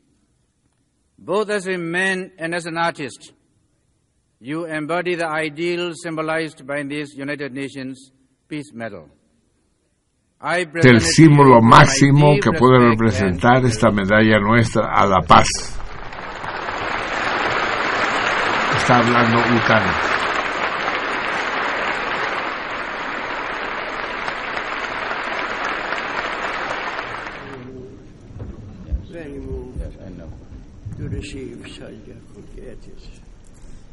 Great, the greatest honor that I have received. El mayor honor que yo haya nunca recibido. Because you spoke of what I have thought all my life, Porque todo lo que he hecho y dedicado en mi my vida mother, who was a wonderful, genial woman. Se lo digo a mi madre, que fue una tierna y maravillosa madre que dedicó su vida a la armonía, a la paz. that at that time also we had. We were I was born in the middle of En ese momento, cuando yo nací, que estábamos So en medio de la guerra mundial, the United Nations goes to my heart. por eso llevo a las Naciones Unidas all- en el corazón de mi all the corazón. time what the United Nations was doing. Now, excuse me if I take your time, our time, but let me say Perdónenme por tomarme tiempo del I poco tiempo del que ustedes disponen. Yo soy catalán. Today, a province of Spain. Cataluña es hoy una provincia de España. But what has been Catalonia? Catalonia Pero ¿qué fue Cataluña the antes? greatest nation in the world. Cataluña fue una de las grandes naciones I del mundo. tell you, I will tell you why. Catalonia has had the first parliament much before England. Cataluña tuvo el primer parlamento mucho antes que Inglaterra. Catalonia had the beginning of the United Nations. Cataluña fundó el primer intento de las Catalonia Naciones Unidas en el In mundo, the 11th century, en el siglo XI, in a city of France, at that time Catalonia, en una ciudad de Francia, que entonces era Cataluña, about peace. para reclamar la paz 11th century. en el siglo XI. Peace in the world. Paz en el mundo. Against, against, against war. En contra, en The contra, en contra de la guerra. This was Catalonia. Eso era Cataluña. I am so, so happy, so happy, so moved. Soy tan feliz, estoy tan emocionado.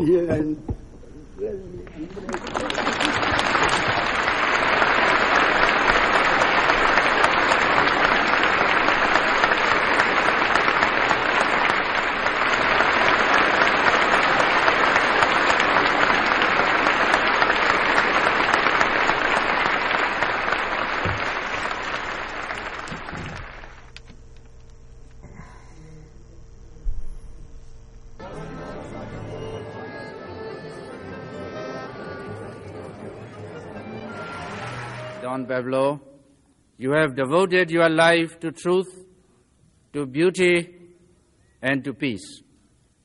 Both as a man and as an artist, you embody the ideal symbolized by this United Nations Peace Medal. I present it to you with my deep respect and admiration. Please accept this.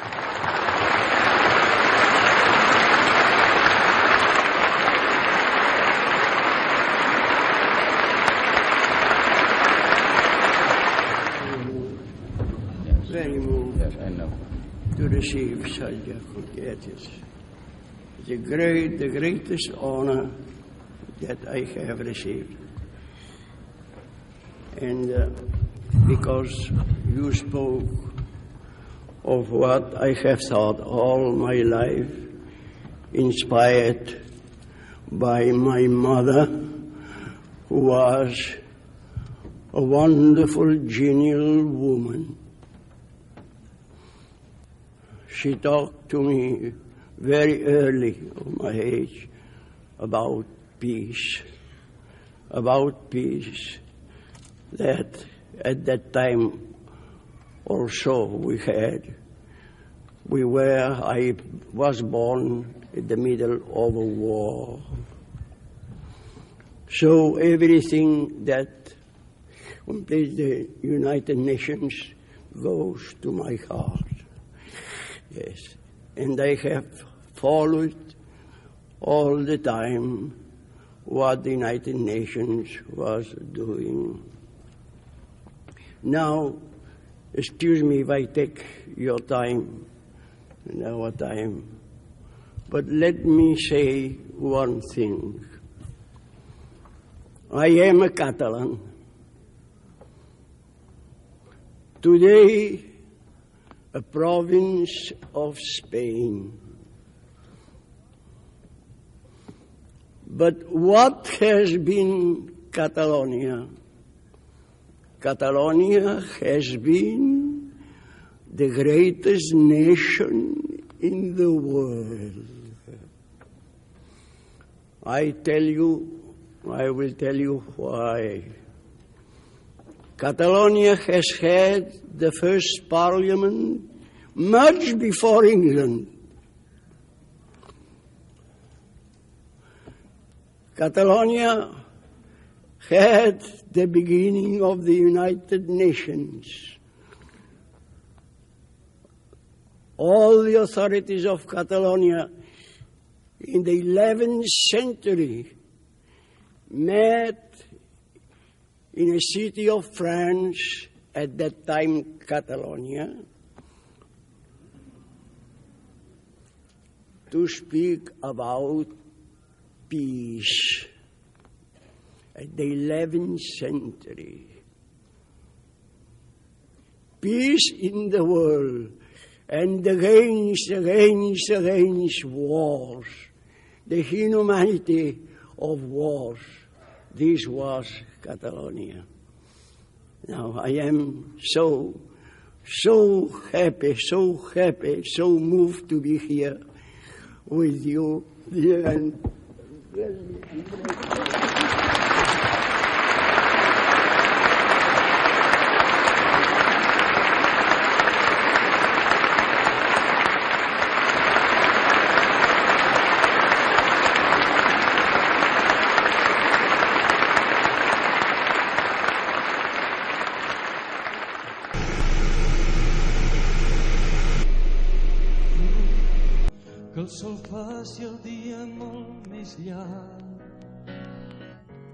així robar tens el temps un rellotge aturat que tinguem sort que trobem tot el que ens va mancar ahir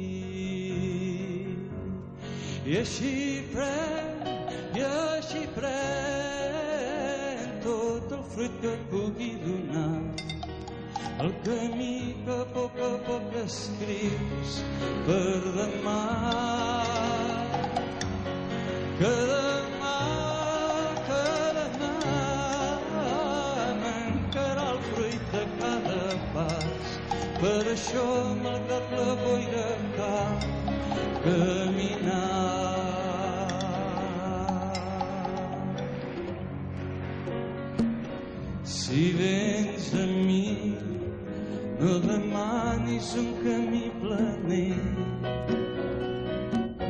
I estels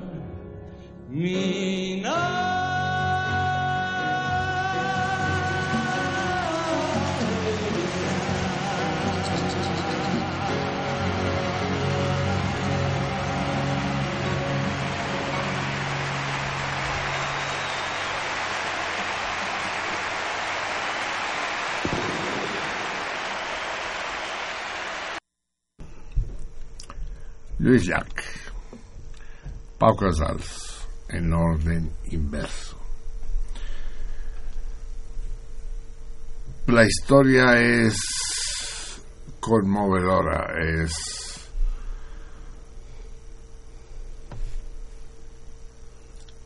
una emoción irresistible, pero también es dura, también es difícil llevarla con uno.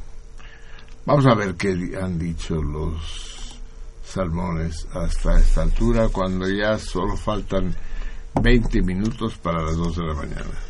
Everardo López, señor Pereyó, aunque tengo perfecto conocimiento de la existencia de un movimiento independentista llamado saharaui, en realidad cuando yo utilizo la palabra polisario lo hago de manera irónica para referirme socarronamente a esos valientes que integran los llamados puertos de seguridad. En realidad son para reprimir. Saludos al cardumen. Bueno, esto lo sabemos hasta hoy. Pero no ¿tú sí entendiste? Sí, sí, sí, sí. Es que él anteriormente decía los polisarios refiriéndose a los policías y a nosotros nos extrañaba mucho eso. Me sigue extrañando. Ujú. No, no, pero ahora lo aclara. Sí, te dice lo de- aclaró a de, ti. de manera, él lo aclara, no a mí, eh, sino que él intenta eh, aclarar por qué dice eso de polisarios, que dice que lo hace de manera irónica, para referirse socarronamente a los policías. Sí, utiliza el término polisario para referirse a los policías. Mala elección, mala ironía, amigo mío, ¿eh? Porque el polisario es una organización insurgente del todo respetable. No sé de dónde sacaste tal eh, metonimia, sí. Genaro Rosas, Marcelino, quiero, exijo que comentes de tu artículo de Inaceptable. Estuvo muy intenso. Saludos, saludos, Genaro.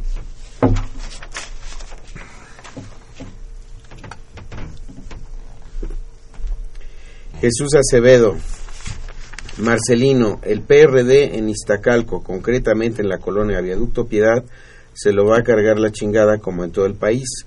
¿Cuánto porcentaje crees que saque el PRD de votación a nivel nacional?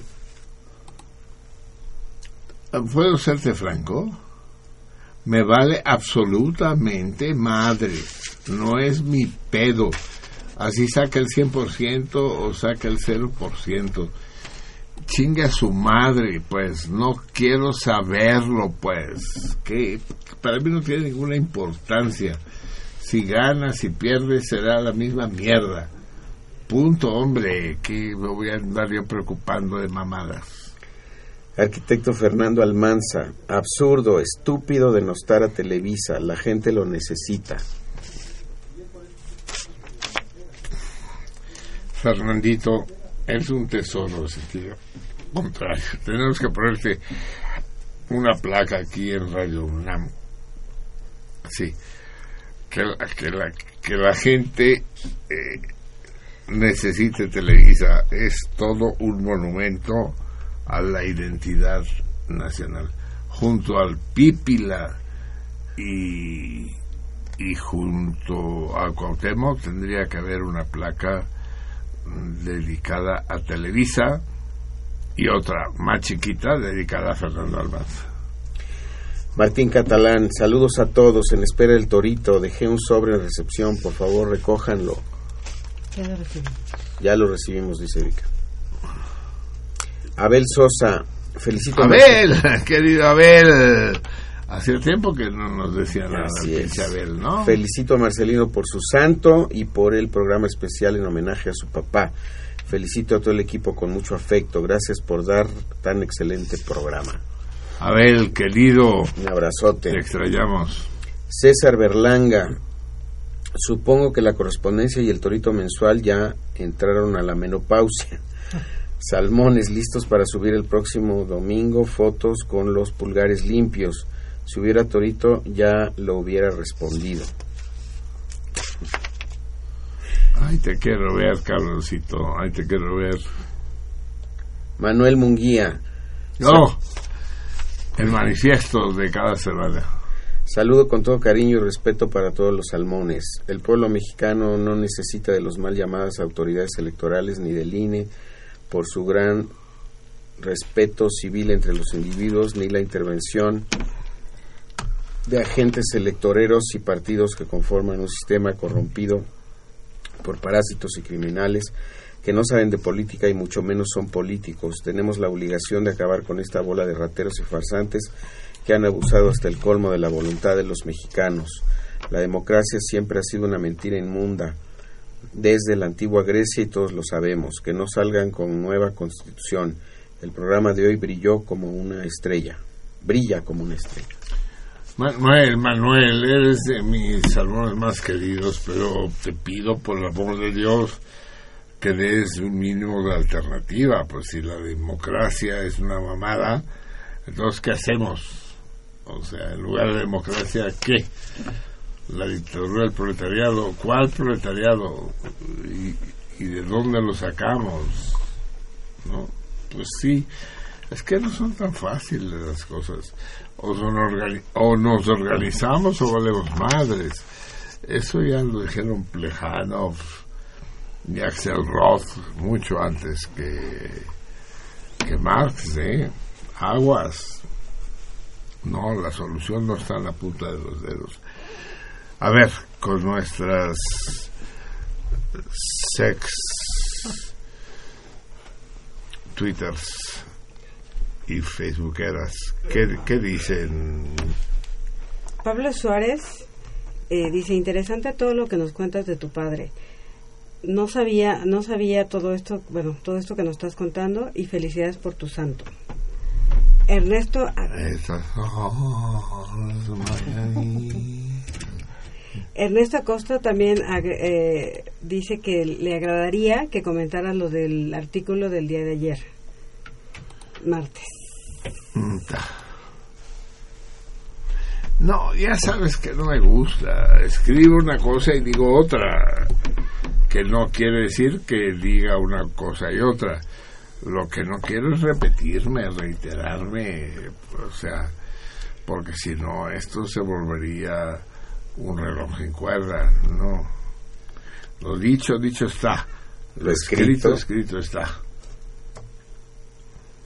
Y Erika Cuesta eh, nos dice, manda saludos a todos en el programa y sobre todo a Marcelino en el Día de su Santo. Y es todo. Mandan regalos, no saludos, chingados.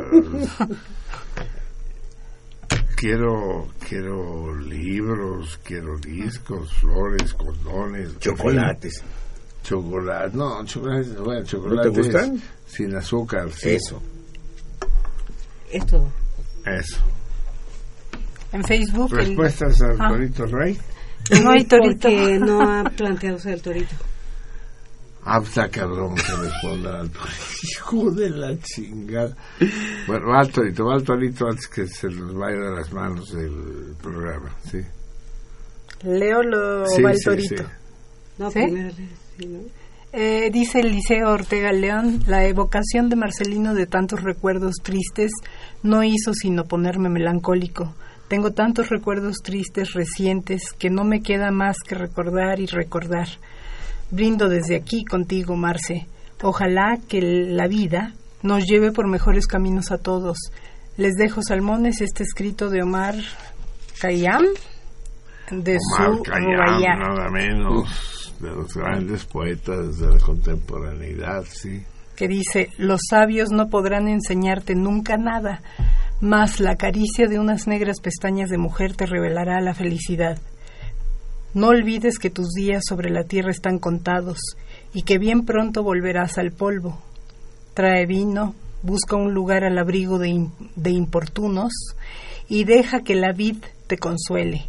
Escondo mi tristeza como los pájaros heridos que se ocultan para morir. Vino, escuchad mis bromas. Vino, música y tu indiferencia para mi tristeza, amada mía. Qué chingón, qué conmovedor. Eliseo y Omar Khayyam. Qué conmovedor, qué conmovedor. Moro Chaparro. eh, Espérate, ah, deja ver que tengo que todavía Ah, claro. digerir, asimilar sus Sí, sí, sí. palabras, ¿no? ¿no? No es fácil, Perdón, sí. sí. Deja que la vida te deje morir, te deje morir bien. Es eso lo que dice. ¿Cuál es el coche bíblico, Xavier? ¿El qué? El coche bíblico. ¿El coche bíblico? Sí. No, no sé. El Volvo. ¿El Volvo? Volvo, ¿Volvo? eres, en Volvo Ah. te convertirás.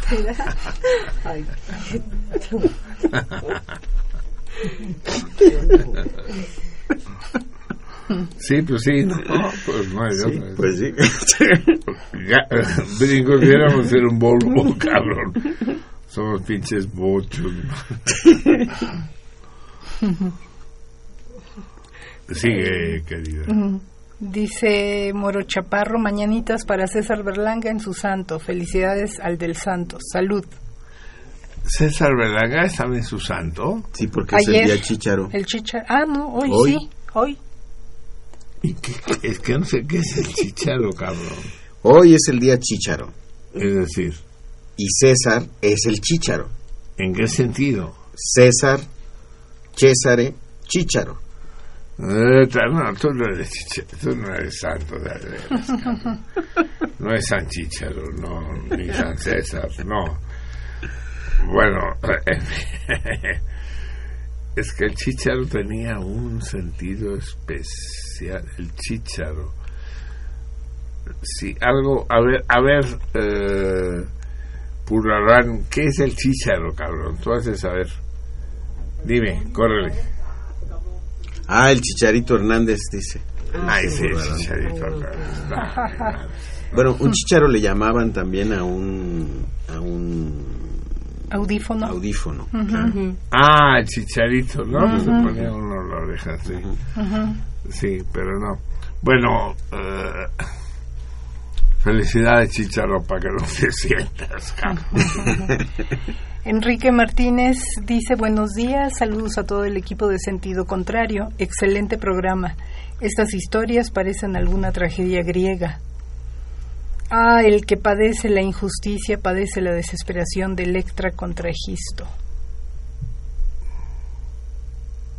Sí, Así es. Y bueno, eh, el, eh, Eduardo Ortiz dice de la semana pasada, con respecto a lo de la semana pasada, saludos, yo justifico esta guerra, ¿no? Y dice, saludos. ¿Cuál ¿quién- de ellas tú? Es que habla de el, es el fragmento del poema Yo justifico esta guerra del poeta venezolano Víctor Valera Mora, contemporáneo de Ali I y uno de los más grandes poetas latinoamericanos. El querido amigo mío, Ali Primera, sí. Ajá. Era la, la- era la guerra contra la dictadura, sí. Dice, es una letanía revolucionaria muy cercana a las letanías a Satanás de Baudelaire, que en estos momentos en que se oyen tantas cosas terribles sobre Venezuela, no estaría de más leer. Saludos. Lo leeremos, sí, lo leeremos. Eh, en este momento crítico porque se están chingando a Venezuela, pero se lo están chingando de una manera muy clara, como a Cuba, como se chingaron a Brasil y como se chingaron a Argentina, por estrangulamiento, pues, porque la economía mundial ha sido globalizada y y si no tienes acceso a los bienes internacionales, pues te vas a la verga, pues. O sea, no te venden. Y además le bajan. Si tienes petróleo, como es el caso de Venezuela, pues le bajan el precio al petróleo hasta que el petróleo valga menos que el agua. Es muy sencillo, ¿no?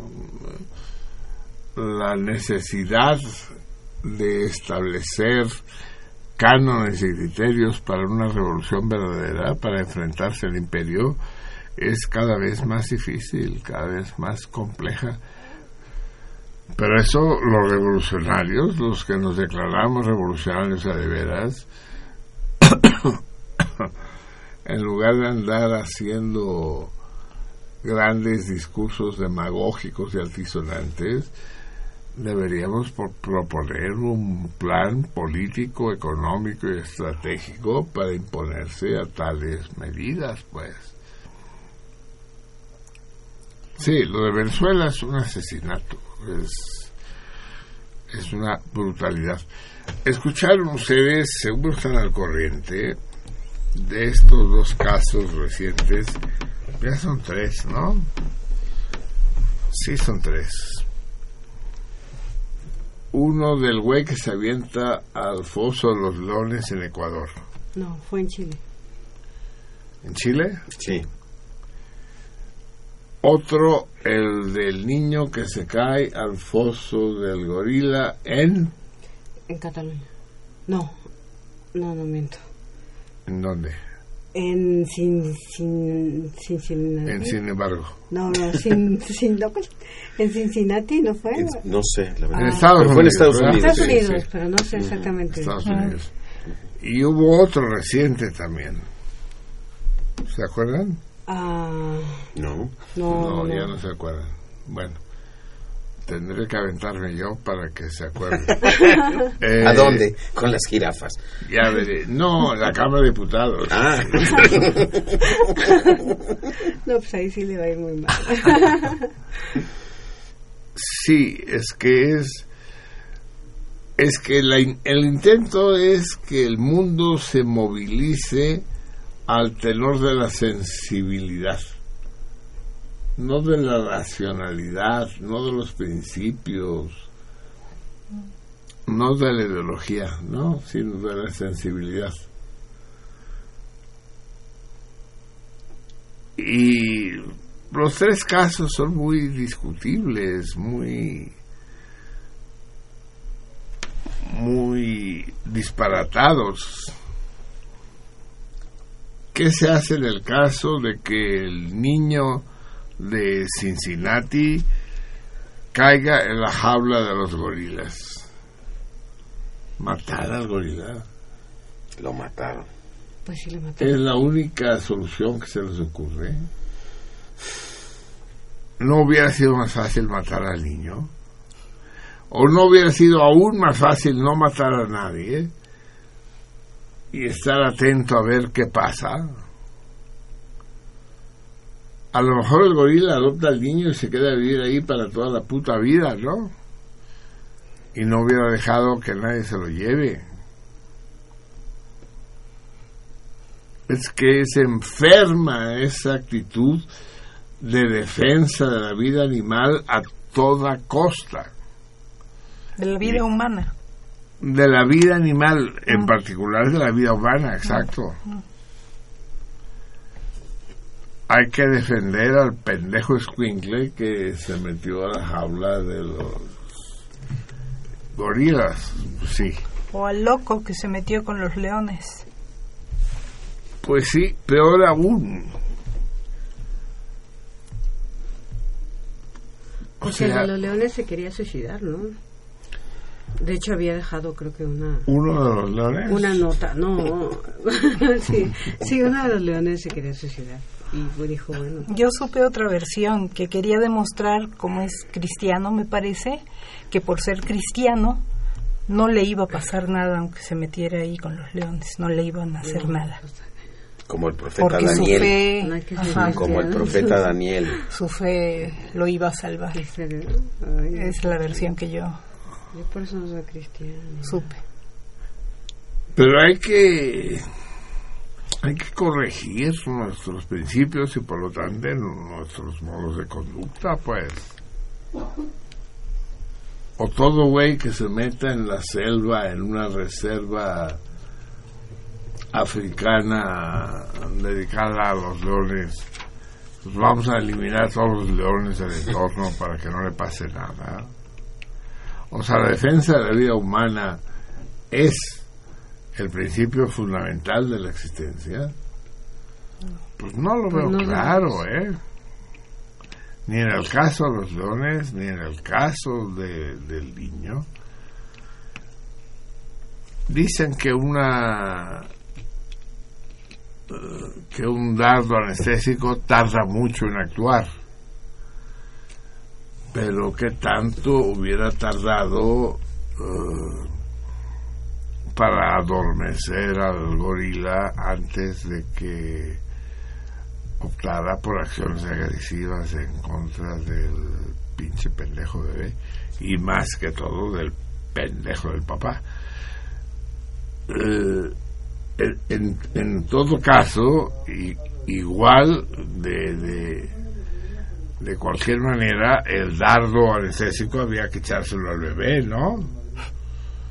Para que ya se quedara dormido y no, andar, no anduviera haciendo mamadas.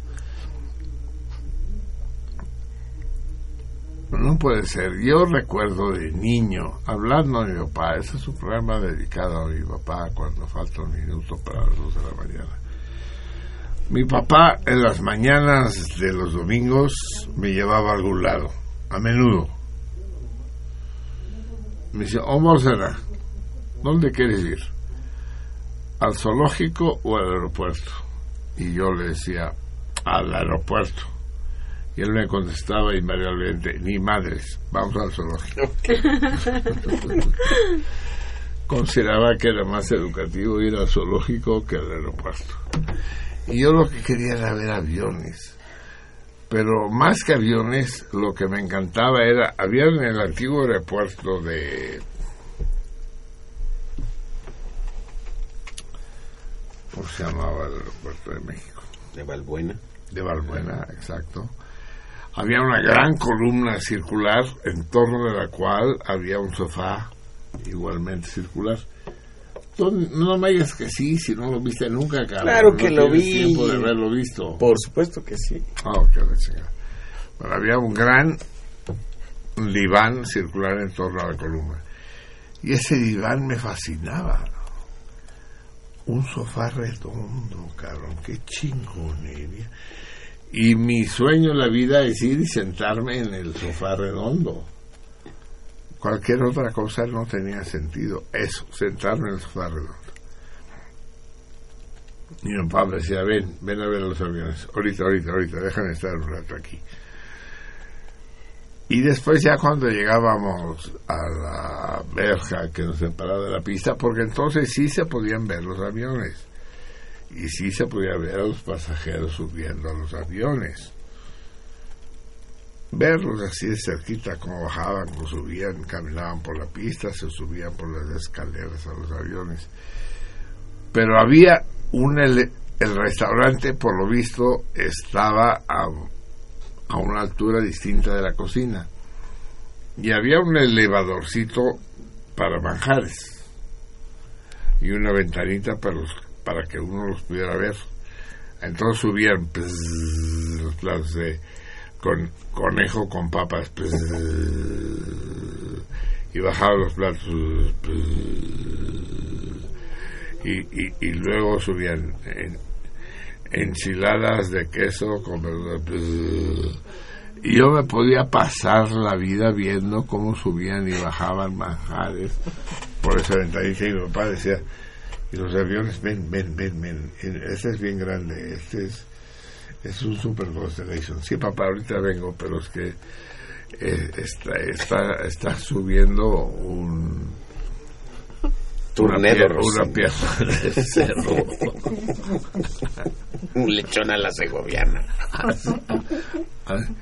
y me fascinaba. Entonces mi papá le encabronaba que yo quisiera ir al aeropuerto. Dice, "Pero este niño, ¿qué le pasa, cabrón? Y quería que fuera al zoológico.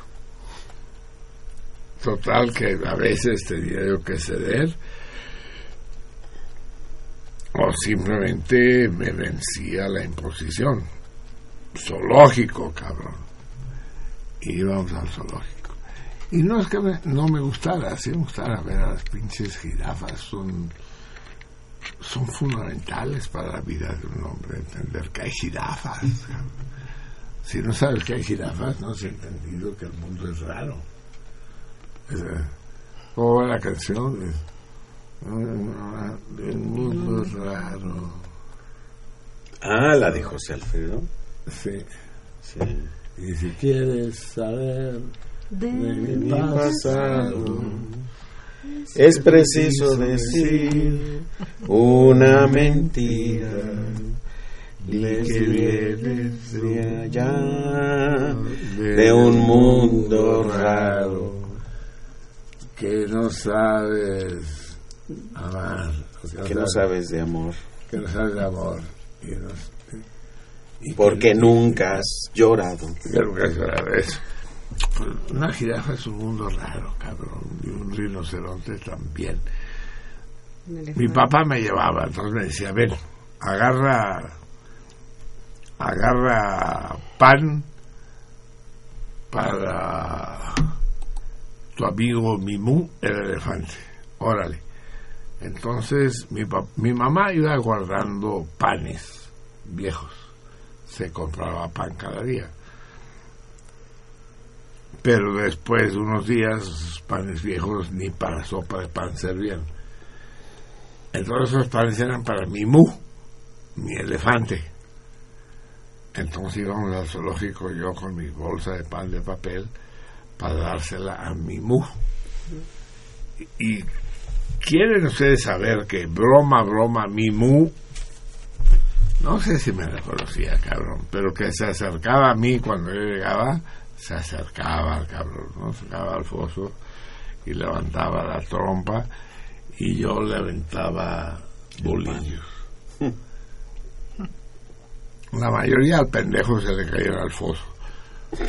Pero otros sí los cachaba o caían al lado y se los enjaretaba, pues sí. Y el otro gran amigo del zoológico era el oso polar.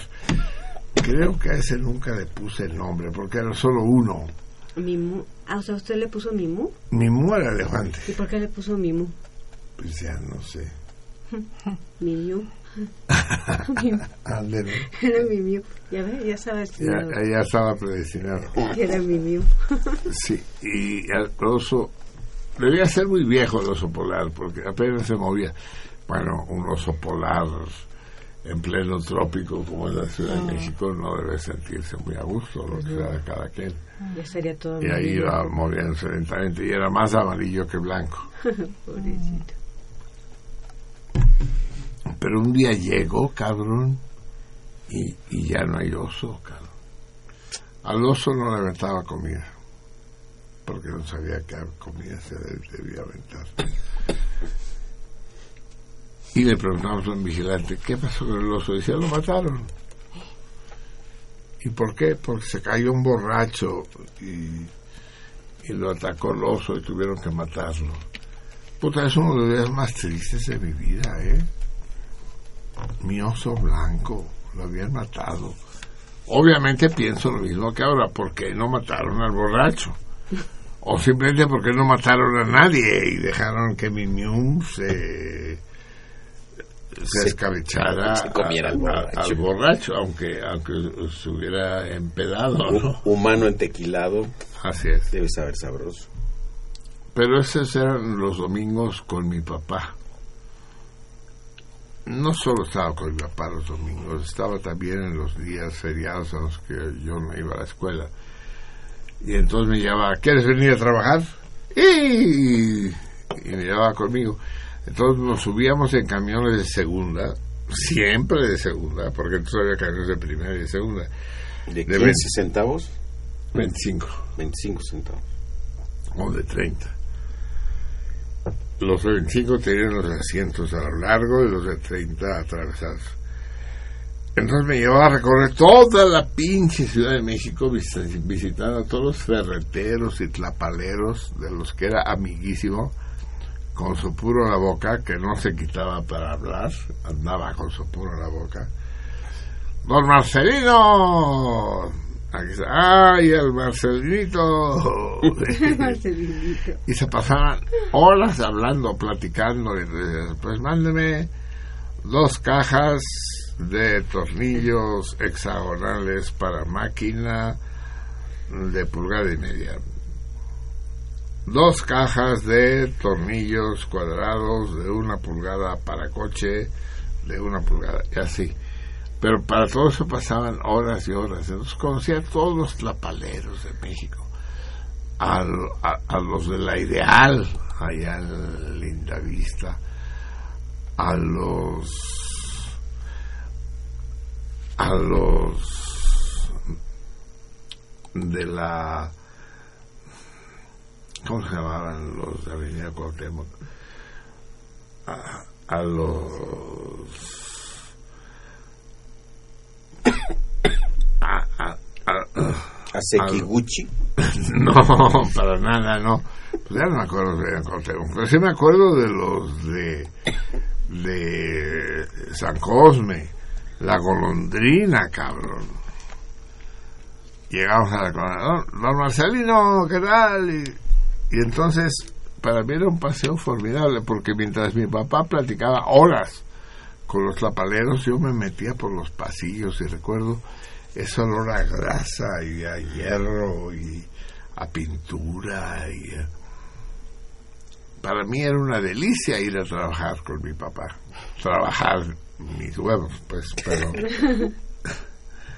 era, era, era- era muy hermoso. Mi papá toda su vida trabajó casi toda su vida eh, visitando las paredes de ferreterías comprando y vendiendo con un guacal al hombro y se subía siempre camiones de segunda. Él decía porque los de primera no lo dejaban subir.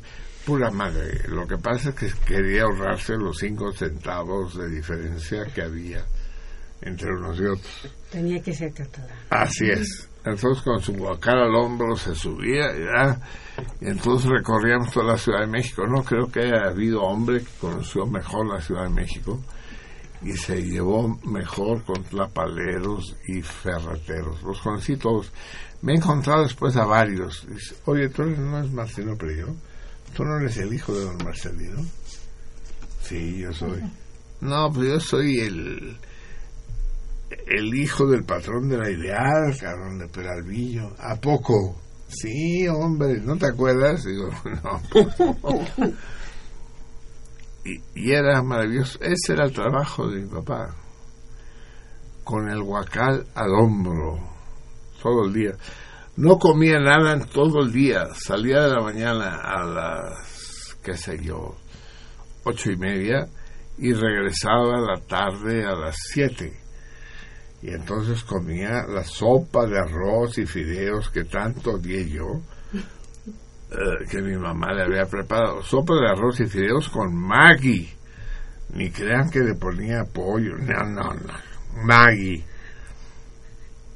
Porque no tenía dientes mi papá, entonces no podía masticar nada.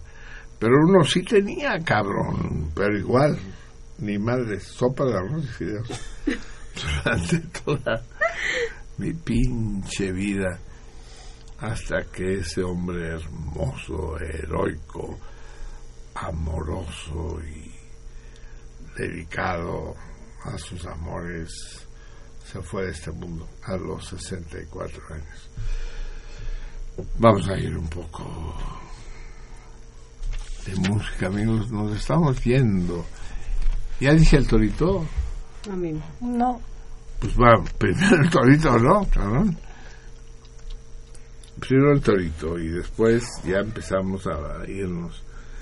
Estoy embelesado, ¿saben ustedes? Y estar embelesados es una manera de de no estar bien. A ver, tengo que poner además dos toritos, ya no resolvimos el mensual.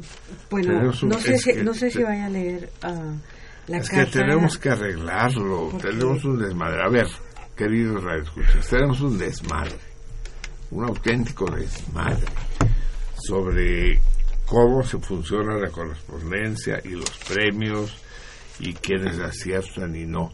Les pido disculpas en nombre de todo el equipo y les prometo que a partir de la semana que viene esto va a ser arreglado. Si la gente pero es que corresponde a mis respuestas, lo haremos. Y si no, el que quedó mal soy yo. Pero pues aquí están Pero, las no, no, aquí hay dos pinches cartas y hay como seis respuestas correctas. No. Sí, bueno, no lo vamos a discutir al aire. Mm, Bueno. A ver, el torito del, del mes pasado era al menos eso, si me lo puede decir o no. El torito del mes pasado es que... ¿Qué bandera? Eso, ¿qué bandera, qué nación tiene una ¿Qué bandera bandera? blanco y negra? Ban- que de una nación sin Estado. Hay al menos seis respuestas correctas, pero no las tenemos a mano. Pero no Entonces, sé de dónde se los enviaron porque en, Yo en tampoco lo correspondencia en correspondencia solamente es César Berlanga y ah, Martí Catalá y, y bueno Francisco Castilla más o menos Bueno, eso lo tenemos que discutir y lo discutiremos la semana que viene cuando nos hayamos hecho un rato para discutir esto. Esto es un desmadre, amigos míos, y quiero que lo entiendan. Es un desmadre y no es fácil salir de los desmadres. Intentaremos hacerlo para la semana que viene. En todo caso, inicia el siguiente torito para el mes de Pradal.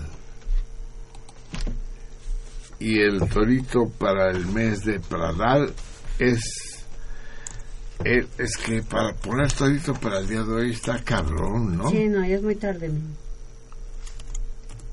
Son dos y cuarto, pues no tiene mucho sentido, ¿no? No.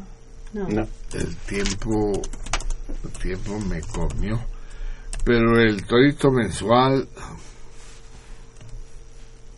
eh, ese sí, si yo tuviera algo donde leer en qué mes estamos, chingada, sería una maravilla, pero esa maravilla no es fácil de obtener.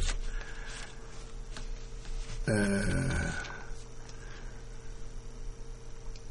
¿en qué puto mes estamos? ¿En Pradal? En Pradal, sí. ¿Estamos empezando Pradal? Sí, Seguro. sí. Estamos Bueno. en el 13 Guisante Pradal. 13 Pradal ya. O sea, ya llevamos medio mes de Pradal. Pues sí. Es que no puede ser, es que estamos haciendo las cosas muy mal. ¿Cómo podemos estar en el 13 Pradal, a medio mes de Pradal, y que yo no lo haya sabido? Pues es que es increíble, pues. Sí, sí. La semana pasada fue Caná, Pato. Pato y era el 5. Pero pues ya pasaron, ya pasó una larga semana. ¿Cinco? ¿Cinco qué? o sea, Canario, digo, Pato. Eh, pero eso fue la del martes pasado. Pero aquí no aparece en mi... El martes pasado y este martes, bueno, Salvia y... No, lo, lo, lo que me dice aquí... Perdonen, salmones, realmente perdonen. Ya no sé cómo decirlo, no sé en qué tono decirlo. Esto es un auténtico cafarnaón. Ni, ni, ni...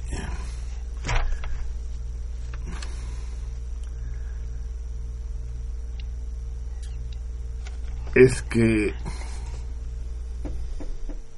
es que no viene la comparación aquí dice simplemente que el 19 20 de abril 19 de mayo ¿qué es esto 20 de abril 19 de mayo?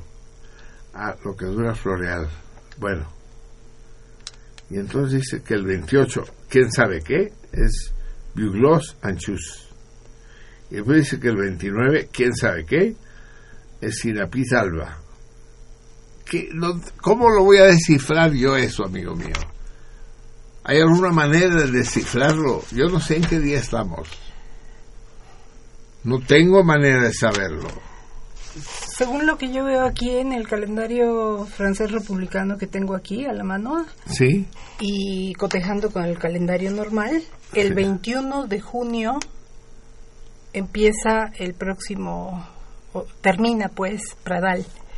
Y empieza El 21 de Mesidor. junio empieza Pradal. No, termina Pradal y comienza Mesidor a partir del Eso. 22. ¿Y en qué día estamos? Hoy, Sí. hoy estamos en el, ahorita ya 13 Chicharo de Pradal.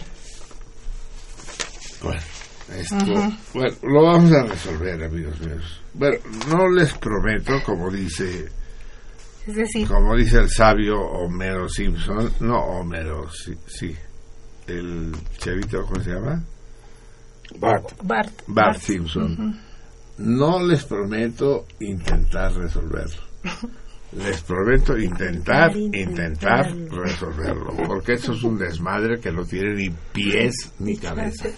Nadie sabe quién contestó qué, ni, ni quién respondió cuándo. Es. Bueno, si les sirve, si les sirve algún alivio, déjenme decirles que vamos a intentar resolverlo y que no es nuestra mala fe, es nuestra pendejez lo que trae el juego. ¿Qué han dicho los Andrés Ugalde, un programa muy bueno, muy sentido. Marcelino, eres un gran hombre, un gran ser humano. Yo vengo de una familia que fue masacrada en la dictadura de Franco. Sara Lovera, excelente con sus comentarios. El programa de hoy raya en lo excelso. Un programa muy sentido. Marcelino, te mando un abrazo. Solo falta que nos elogien, cabrón, cuando no damos pie con bolas. puta. ¿Tenemos algo en las redes? Ah, bueno, no, ya na, eso Es que todo. veo aquí un desmadre de papeles y que, que ni, no, hay, no hay quien sepa si hay algo. Tassi, Sa- Tassi escribe, dice, hermoso programa. Abrazo a Marcelí y abrazo a Rafael Hernández por su cumpleaños. Es todo. Sí. Y es lo mismo que escribe ella misma en senti- aquí en la salmamisa de Facebook.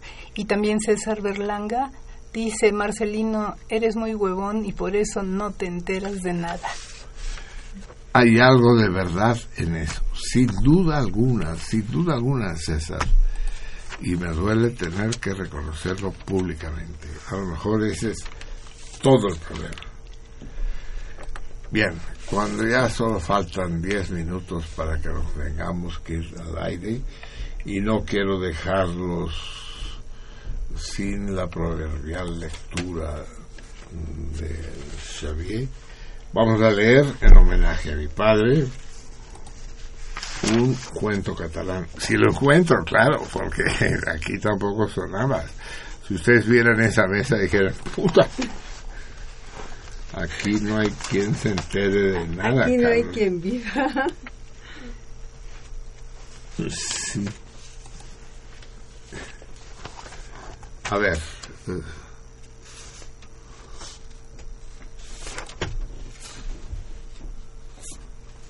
¿Qué es esto? ¿Qué, me pone aquí el 133? Es que el 133 es un poema, ¿saben?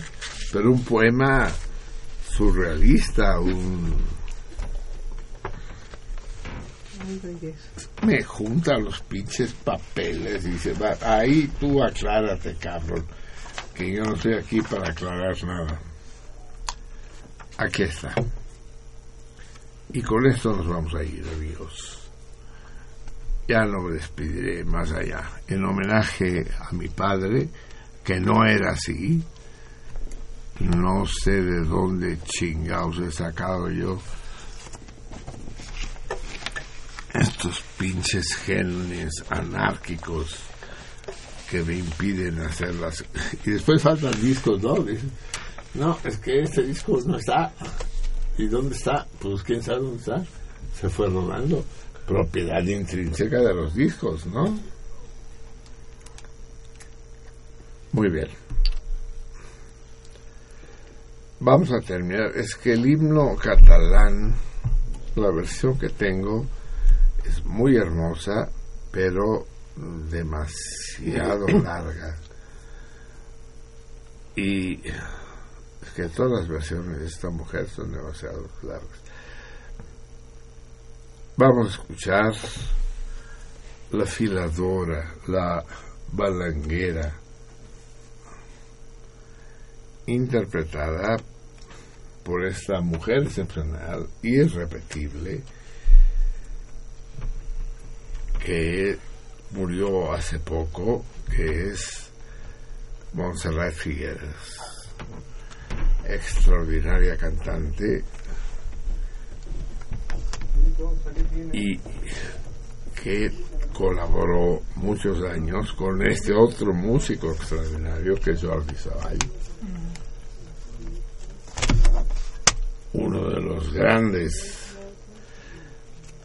revitalizadores de la música antigua. Eh,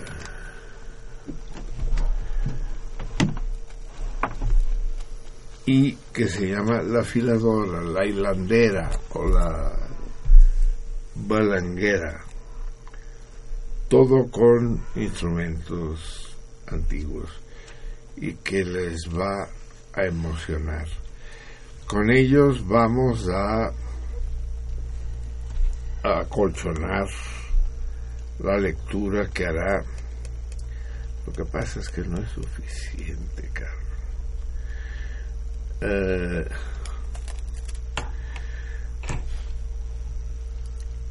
no es suficiente para cubrir la longitud de la lectura de Xavier. Entonces, lo que vamos a hacer, me estás oyendo tres, en cuanto se acabe el corte 2, la afiladora, entra sin pausa durante la lectura el corte 7, el casamiento de Amelia. Todos interpretados por la Capilla Real de Cataluña, dirigida por Jordi Savall y interpretada en la voz en el disco de Lamentos y Leyendas que interpreta la am- amargamente fallecida Montserrat Figueras. Es un cuento de de la gran cuentista catalana, de la mayor cuentista catalana probablemente de todos los tiempos, que es Mercè Rodoreda. Es un cuento extraño. No todos sus cuentos son así, pero lo elijo porque en esa extrañeza hay una belleza intercalada que no puede ser sustituida. Así pues nos vamos amigos, salmones queridos. Una semana más compartimos la noche del martes y las seguiremos compartiendo contra viento y marea. Le agradezco a todos ustedes en nombre del equipo Sentido Contrario que estuvo presente, el 133, el 3, el laberinto, la Vica, el Xavier, el querido Puro Arán que regresa, como ya les dije, al timón de esta nave de los locos y con la promesa de volvernos a encontrar contra todos los avatares dentro de seis días y 20 21 horas. Eh, le pido a Javier que nos lea de Mercedes Durera Mi Cristina con el acompañamiento de Jordi Savall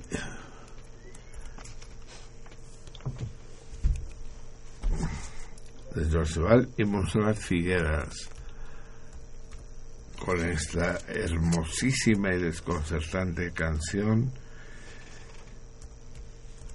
que es ya no sé qué te dije, Carlos. El 2. Es la hilandera, así es. ¿Verdad? Con, con pase en cuanto podamos, si es necesario, a las 7. Va. Nos vamos, amigos. Un abrazo estrecho, realmente estrecho para todos ustedes, de todos nosotros.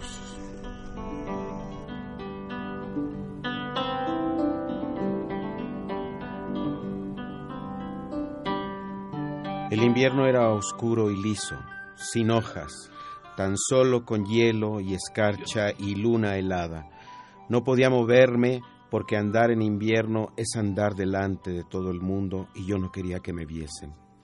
Y cuando llegó la primavera, con las pequeñas y alegres hojas, prepararon el fuego en medio de la plaza, con leña seca, bien cortada. Vinieron a buscarme cuatro hombres del pueblo, los más viejos. Yo no quería seguirles, y así lo grité desde dentro. Y entonces vinieron otros hombres jóvenes, con las manos grandes y fajas, hundieron la puerta a golpes de hacha. Y yo gritaba. Me estaban sacando de mi casa. A uno de ellos le mordí y me dio un puñetazo en mitad de la cabeza. Me cogieron por los brazos y las piernas y me arrojaron como una rama más encima del montón. Me ataron de pies y manos y allí me dejaron con la falda remangada. Volví la cabeza. La plaza estaba llena de gente, los jóvenes delante de los viejos y los niños a un lado, con ramitas de olivo en la mano y el delantal nuevo de los domingos. Y mirando a los niños, le vi. Estaba junto a su mujer, vestida de oscuro, la trenza rubia, y le pasaba la mano por encima del hombro. Volví la cabeza de nuevo y cerré los ojos. Cuando los abrí, dos viejos se acercaron con teas encendidas y los niños se pusieron a cantar la canción de la bruja quemada. Era una canción muy larga y cuando la terminaron, los viejos dijeron que no podían prender el fuego, que yo no les dejaba. Y entonces el cura se acercó a los niños con una bacina llena de agua bendita y les ordenó mojar las ramitas de olivo e hizo que me la echaran encima. Y pronto estuve cubierta de ramitas de olivo, de tiernas hojas. Y una vieja menuda, jorobada y sin dientes, se echó a reír y se fue.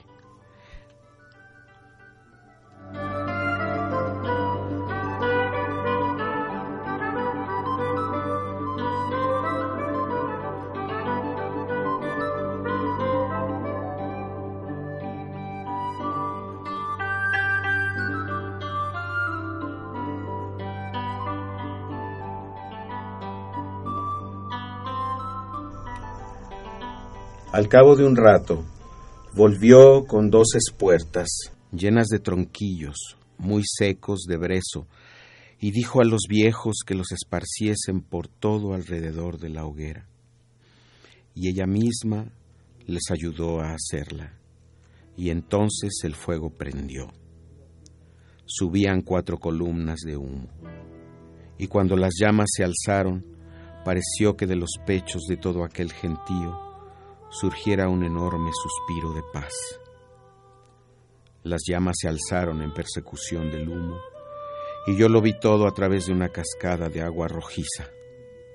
Y a través de aquella cascada, cada hombre, cada mujer y cada niño era una sombra feliz porque yo ardía.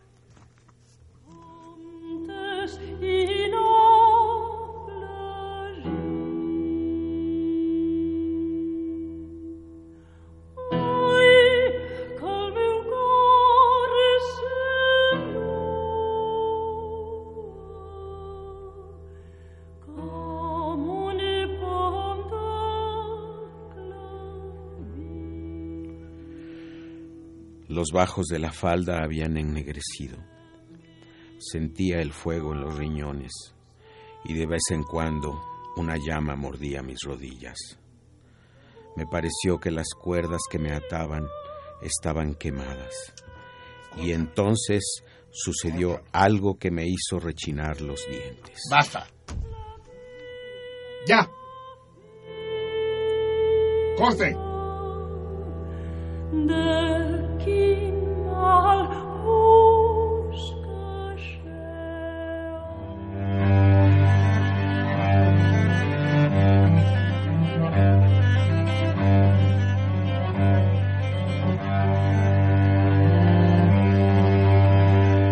Sentido contrario.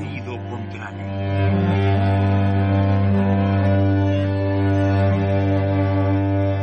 Museo Universitario del Chopo presenta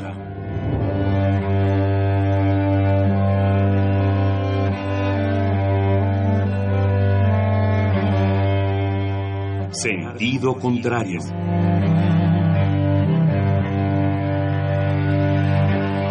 Una emisión de Marcelino Perelló. Producida para Radio UNAM, con la participación de Javier Platas.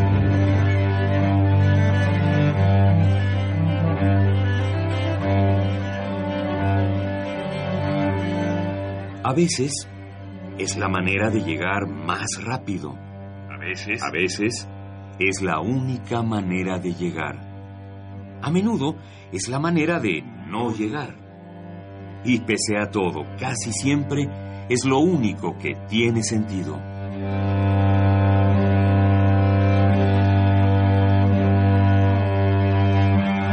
Sentido contrario. Sentido contrario.